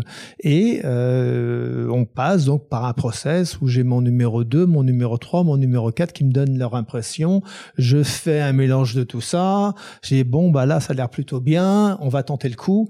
Et j'explique bien au franchisé surtout que c'est lui qui prend le risque. C'est son argent on n'est pas dans un phénomène de recrutement d'une embauche pour devenir salarié dans une boîte. Non je vous allez mettre 120 000 balles de votre fric. Moi je vais mettre 8 000 Donc, si on ne vous plaît pas, ne venez pas. Euh, ta question, euh, Pauline, me fait penser à cette question qu'on se pose quelquefois ou qu'on nous pose. C'est quand on rencontre une nana ou quand on rencontre sa femme, faut-il qu'elle nous ressemble ou qu'elle soit notre opposée? Euh, À la réalité, je pense ni l'un ni l'autre. Et à la réalité, je suis même pas sûr que la question ait du sens, mais c'est une question que se posent toujours les uns les autres. Et pire encore, euh, sur les euh, centres d'intérêt communs. je rigole bien. Quand on parle d'amour, ça fait quand même bien bien rigoler. Mais je reprends ceci parce que c'est à peu près la même chose quand un franchisé vient te voir. Est-ce que tu cherches quelqu'un qui te ressemble? Est-ce que tu cherches quelqu'un qui va t'apporter quelque chose en sus dans le, dans le réseau? Euh, moi je suis et ma manière est vraiment euh, particulière. Donc je ne dis pas qu'elle est qu'elle est bien. Quand je dis qu'elle est particulière c'est que c'est ma manière de fonctionner. Ça plutôt bien fonctionné mais je peux pas le vendre comme quelque chose d'universel euh, malheureusement, bon, je, ne peux pas vous montrer à quoi ça, à quoi ça ressemble, mais euh, je passe 10 minutes, un quart d'heure avec le candidat, donc est passé par les fourches codines de mes, de mes équipes, qui ont sont surtout focalisées justement sur l'humain. Euh, je vais parler de tout et n'importe quoi et je le redis euh, juste pour voir justement où est leur élasticité en fait. Pour moi c'est très important parce que c'est toujours l'élasticité, c'est sa capacité d'adaptation. Ben oui, c'est-à-dire qu'en fait, c'est toujours la même chose, c'est que euh, vous avez des gens qui sont doués, il y a des gens qui sont moins doués que d'autres. Mais en réalité, ce que je privilégie toujours, euh, c'est celui qui à un moment va être capable de faire les efforts. Euh, et quand ça se passe pas bien ou quand c'est plus difficile, quand vous avez cette capacité d'adaptation, cette élasticité, ça marche toujours mieux. Pourquoi est-ce que ça marche bien avec votre femme alors justement elle est totalement différente? Parce que justement il y a cette élasticité chez elle, il y a cette élasticité chez vous, qui fait que quand on n'est pas d'accord, ça se finit pas en drame. Euh, voilà. Et donc pour moi c'était important parce qu'on gère des intérêts convergents et divergents. Euh, l'humain était très important pour ça. Donc en fait c'est l'humain qui était le ciment de tout et il fallait que je puisse me rendre compte. Donc c'est pour ça que enfin, je pose des questions dérangeantes, mais très dérangeantes. Je ne pas mal placé. Quand je dis dérangeantes, c'est euh, pas des questions qu'on pose à quelqu'un qu'on vient de voir depuis cinq minutes. Et justement, je, je, je mais et sans être agressif euh, nullement, parce qu'on peut toujours dire les choses, euh, les choses gentiment. Mais ce test, il était très important pour moi parce que on va vivre ensemble et euh, on, on, dit toujours que le, le, contrat de franchise c'est un contrat de mariage. Donc c'est pour ça que je me suis permis le, le parallèle avec rencontrer une femme. Doit-elle être différente? Doit-elle être l'opposé? Doit-elle être le, la même que nous? De, Devons-nous avoir des intérêts, des intérêts communs? Voilà. Donc pour moi, c'est vraiment, c'est vraiment la chose la plus importante. Mais je vous le dis Enfin, je vois comment euh, comment euh, gérer ça les autres franchiseurs. Euh, je vous le, je vous le dis parce que les franchisés, quelquefois, ils vont voir plein de réseaux. Hein. Ils sont pas arrêtés. Quelquefois même pas sur le secteur d'activité. Ils vont voir des mecs dans l'optique, ils vont voir des mecs dans la restauration. Euh, nous, c'était toujours à part. Toujours, c'était euh, et c'était même choquant pour eux. Et à la fin, mais je le faisais pas pour ça, hein, je précise. Hein, c'était même un élément de plus pour rejoindre le réseau. Ils se dit c'est incroyable. Et tous me disent encore aujourd'hui, parce que j'ai encore du contact avec eux, ils me disent, je me j'oublierai jamais ce premier contact, qui pour moi, tout de suite, je me suis dit, c'est banco. Euh, j'aime bien ce mec. Soit tu l'aimes, soit tu l'aimes pas. J'aime bien sa boîte. Tu le sais. Et, euh, et ça, ça m'a aidé énormément. Ça m'a porté. Ça m'a porté. Ce que je dis, c'est pas du business, hein. mais euh, mais euh, mais voilà, j'ai il y a des il y a des choses dans les écoles de commerce euh, qu'on euh, qu'on euh, qu'on n'apprend pas. Et c'est vrai que une de mes phrases que je répète souvent, c'est quand je quand j'ai l'occasion d'intervenir, c'est entourez-vous de gens gentils. ça rejoint un petit peu ce que je, je viens de dire. On n'en parle jamais ça dans les écoles. Et pourtant, j'ai envie de dire, on est à deux doigts du béaba. Ouais, et puis des gens avec lesquels vous aimez travailler on aussi. On est à deux doigts du béaba. Parce que c'est sûr que voilà, moi tous les plus mauvais recrutements que j'ai fait, et je touche ma tête, ça s'est plutôt bien passé, à chaque fois, j'étais un petit peu pris à la gorge, j'avais vraiment besoin d'une personne. J'ai flanché sur le CV, quoi. J'ai flanché sur le CV. Les CV, quand j'ai embauché des types, je crois que je les ai jamais regardés. Jamais. J'en posais des questions. Alors, fois, je leur disais, bah, mais qu'est-ce que tu fais en ce moment? voilà, c'était un truc. Mais, je reviens là-dessus. Entourez-vous de gens gentils. C'est pas un truc pour la franchise, ça. C'est un truc pour le business. Dans les écoles de commerce. Ah, pour la vie, ouais. Mais dans les écoles de, mais le business, c'est une partie de la vie, c'est où la vie, c'est une partie du business, je sais pas comment dire, mais, mais voilà. Et ça, je redis, dans les écoles de commerce, un petit peu travailler là-dessus, hmm. ça serait pas con. Une autre question pour vous, messieurs, euh, c'était celle que je vous ai posée précédemment quand je vous disais, c'est quoi le niveau de détail dans lequel on doit rentrer quand on est franchiseur? Pour euh, pour le concept notamment, pour le marketing, enfin pour tout tout ce qui est la preuve que ça va marcher. Moi en fait, je me disais toujours, je suis pas franchiseur avec ma boîte. Euh, si jamais euh, un jour je décidais de le faire, mais mais quel est le niveau de détail? Est-ce qu'il y a des manuels d'utilisation? Est-ce que c'est comme le dit Steve, tu passes un mois sur place et tu y montres tout? Enfin concrètement, comment est-ce que tu contrôles euh, les outputs de tes franchisés? Parce qu'en plus, quand on en a comme Nathanaël 60 ou que ça commence à monter, je peux imaginer qu'il faut vraiment avoir complètement cadré les choses. Donc j'aimerais vraiment que vous m'expliquiez, si vous le pouvez avec le plus de détails concrets, euh, jusqu'où est-ce que vous allez euh, pour cadrer les choses? Euh, nous, chez Begelstein, on va, on va très loin, puisque quand on a plusieurs dizaines de boutiques, il faut pouvoir suivre, il faut pouvoir benchmarker, il faut pouvoir créer une émulation, il faut pouvoir transférer les best practices.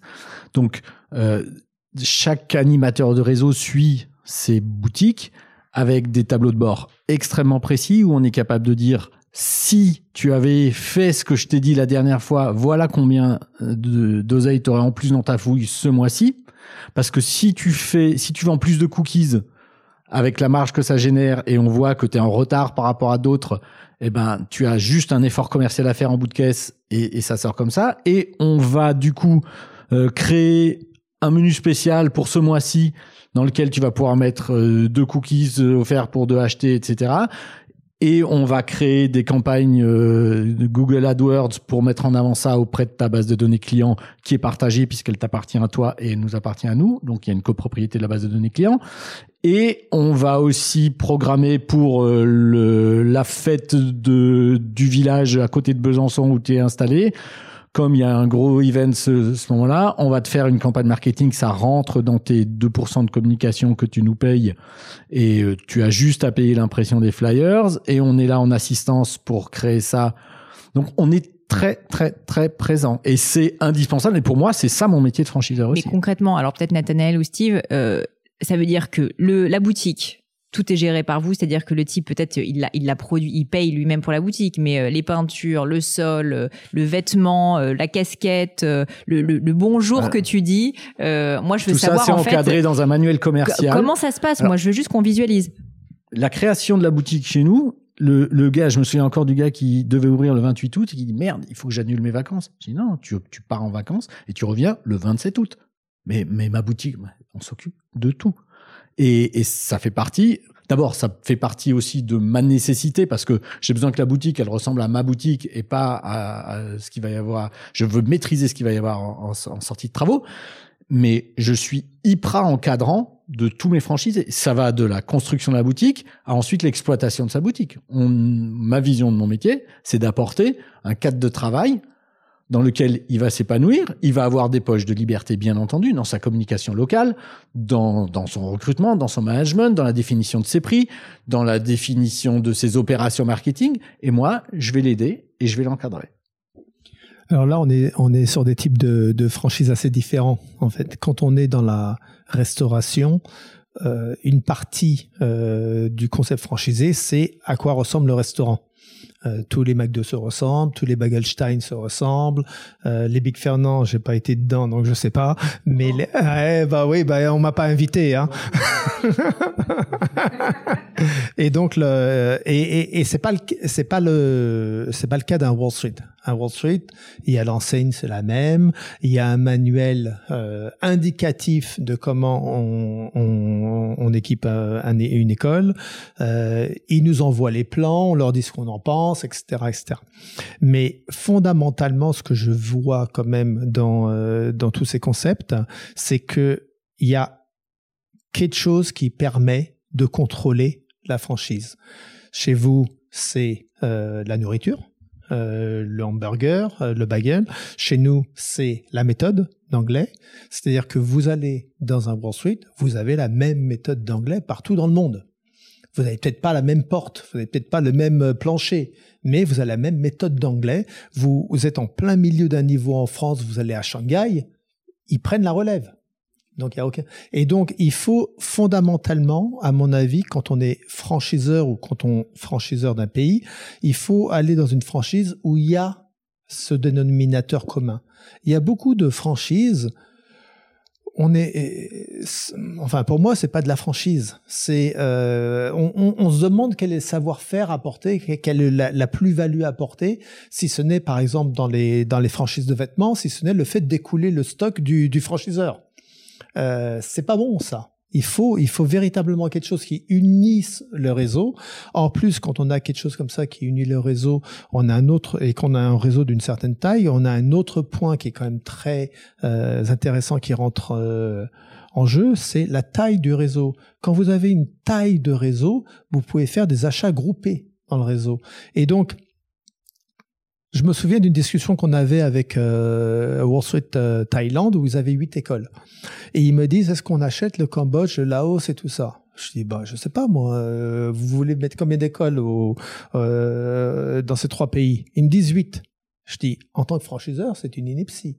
Vous n'allez pas devenir franchiseur pour franchiser huit écoles, prendre 7% de royalty, ça fait 56% du chiffre d'affaires d'une école. Donc ça ne fait aucun sens. En revanche, en termes d'achat groupé, vous divisez par deux. Vous avez huit écoles, vous en avez huit, et soudainement, vos coûts marketing divisent par deux. Votre coût du site internet divise par deux. Et, à Wall Street, quand on recrute quelqu'un, bah, on recrute énormément par euh, Google, euh, AdWords et autres.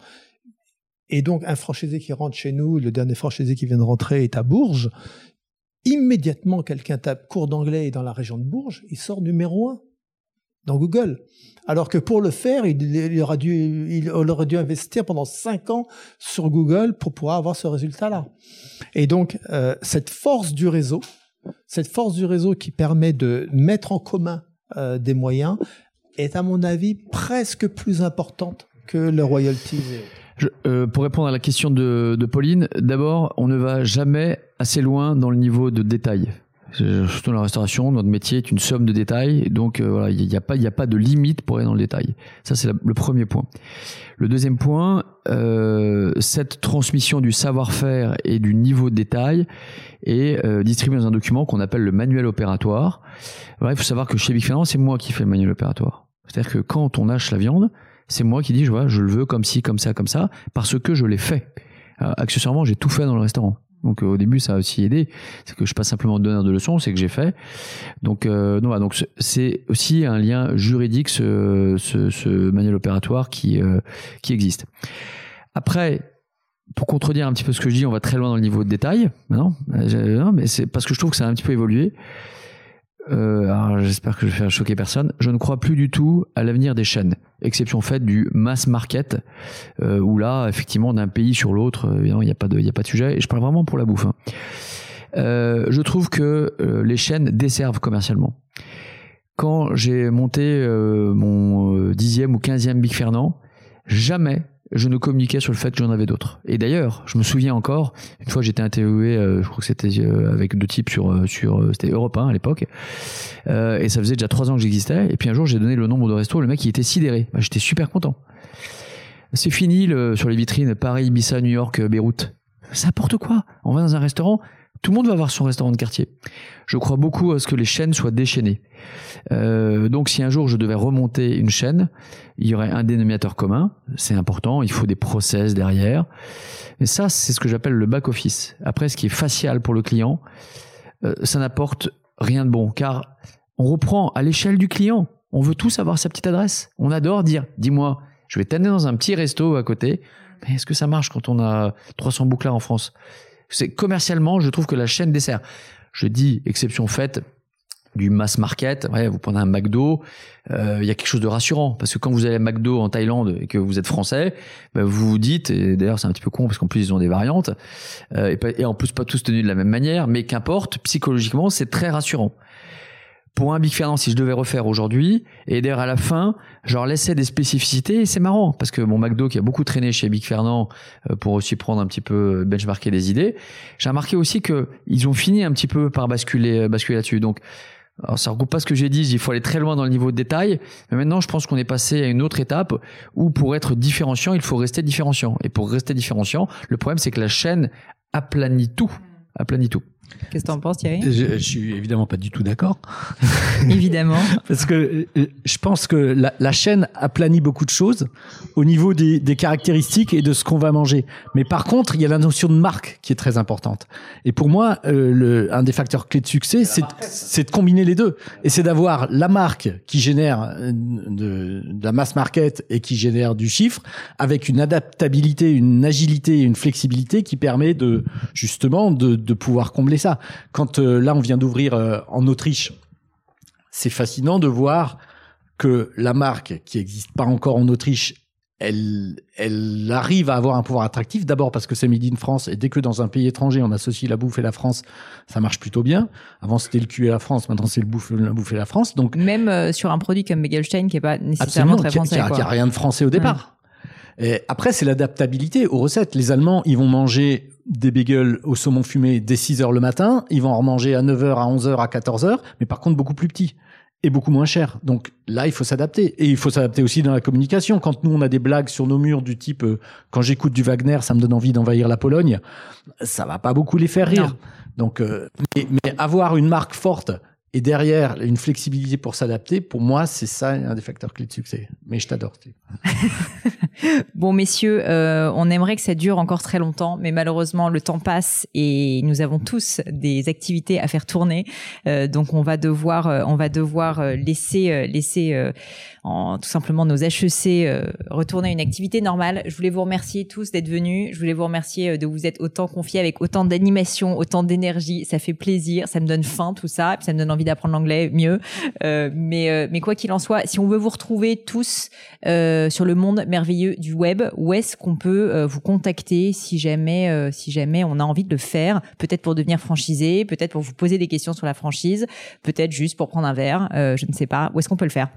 Euh, Thierry at begelstein.com en ce qui me concerne. Alors moi, je suis pas un grand euh, un grand fada des, des, réseaux sociaux. Donc euh, pour le sur le concept Wall Street, bah faut passer par le site internet et puis dire qu'on est intéressé par la franchise éventuellement. Et puis sinon, euh, Enright WSE-du6 groupe sans e.com. Je vous préviens juste que vous allez vous faire pas mal spammer, mais euh, n'hésitons pas, n'hésitons pas. Vas-y, euh, Steve. Alors moi, absolument nulle part sur les réseaux sociaux. Alors je dis tout de suite, j'ai des comptes un peu bah, t'as pas d'ordi, mais, qui, sont, qui sont gérés en plus par euh, par quelqu'un euh, quelqu'un chez moi. Ouais. Donc j'ai des comptes LinkedIn, ça rien de m'envoyer des trucs, je lis jamais les messages, donc j'y suis jamais. Euh, voilà, donc j'ai une adresse email comme comme tout le monde. Mais sinon tout le monde peut écrire à Pauline et puis Pauline me fera suivre derrière. je te remercie, quel traquenard. non non, mais sinon j'ai une adresse email qui est toute bête, qui est mon prénom, mon nom, pardon, mon prénom point mon nom. J'ai du mal, en vrai que je suis pas habitué. Hein, yahoo.com. Oui, j'ai une adresse en yahoo.com. Et je confirme que c'est vrai, ça m'a surpris quand je l'ai vu la voilà. première fois. Donc euh, c'est Steve steve.burgraph@yahoo.com. En même temps, il a pas d'ordi, donc on parle de euh, caramel, non Envoyez-moi des envoyez-moi des choses. Les amis. Mais si vous pouvez m'envoyer des cartes postales, je vous donne mon euh, mon adresse postale. Donc je suis dans près de près de l'avenue de l'Observatoire. Voilà. Les amis, vous pouvez vous en donner à cœur joie, spammez-les, ils seront ravis. Et puis moi, j'étais très content d'être avec vous. Merci à tous pour votre écoute. On aurait aimé être en vrai avec vous. Sincèrement, c'était c'était très chouette, mais euh, next time on fera ça à HEC et ça sera encore plus euh, phénoménal. Merci à toi Pauline. Merci, merci Pauline. Et voilà, fini pour aujourd'hui. J'espère que l'épisode vous a plu. Merci d'avoir passé tout ce temps avec moi. Et quelques petites choses avant de vous quitter. D'abord, si vous cherchez les notes de l'épisode avec toutes les références, bah c'est simple, allez directement sur le blog du podcast. Donc c'est www.le-du6gratin.fr. Vous trouverez normalement toutes les infos dessus. Aussi, si vous souhaitez me contacter pour me poser d'autres questions, que je mettrai d'ailleurs peut-être un jour sur le podcast, ou me proposer de nouveaux invités, ou juste me faire un feedback, me proposer un livre, peu importe à la rigueur, et bien surtout, n'hésitez pas à le faire. J'aime bien répondre. D'être assez actif sur les réseaux sociaux et en particulier sur LinkedIn et sur Instagram qui sont mes deux réseaux sociaux de prédilection. Donc sous le pseudo Pauline Legno tout attaché, c'est très simple. Dernière chose, un truc qui compte énormément pour moi, et je sais que c'est pénible à faire, mais vraiment ça compte, c'est si vous me laissez une note 5 étoiles, ou que vous parlez du podcast autour de vous, ou que vous mettez un avis. Et la note 5 étoiles, c'est en particulier sur Apple Podcast, sur iTunes. Pourquoi? Bah, Parce que c'est là qu'il y a le plus d'écoute, et avoir des notes, en fait, permet de donner plus de visibilité au podcast. Donc vraiment, vraiment, n'hésitez pas. Et si on est si nombreux aujourd'hui à écouter le gratin, euh, à faire partie de cette communauté, bah, c'est grâce à vous, et justement à toutes ces personnes c'est plus de 3000, 4000 personnes qui ont à chaque fois pris le temps de mettre des notes. Donc ça m'aide beaucoup et merci à eux. Comme à chaque fois, vraiment un grand, grand merci de m'avoir écouté jusqu'ici. J'espère que l'épisode vous a plu et je vous dis à très bientôt.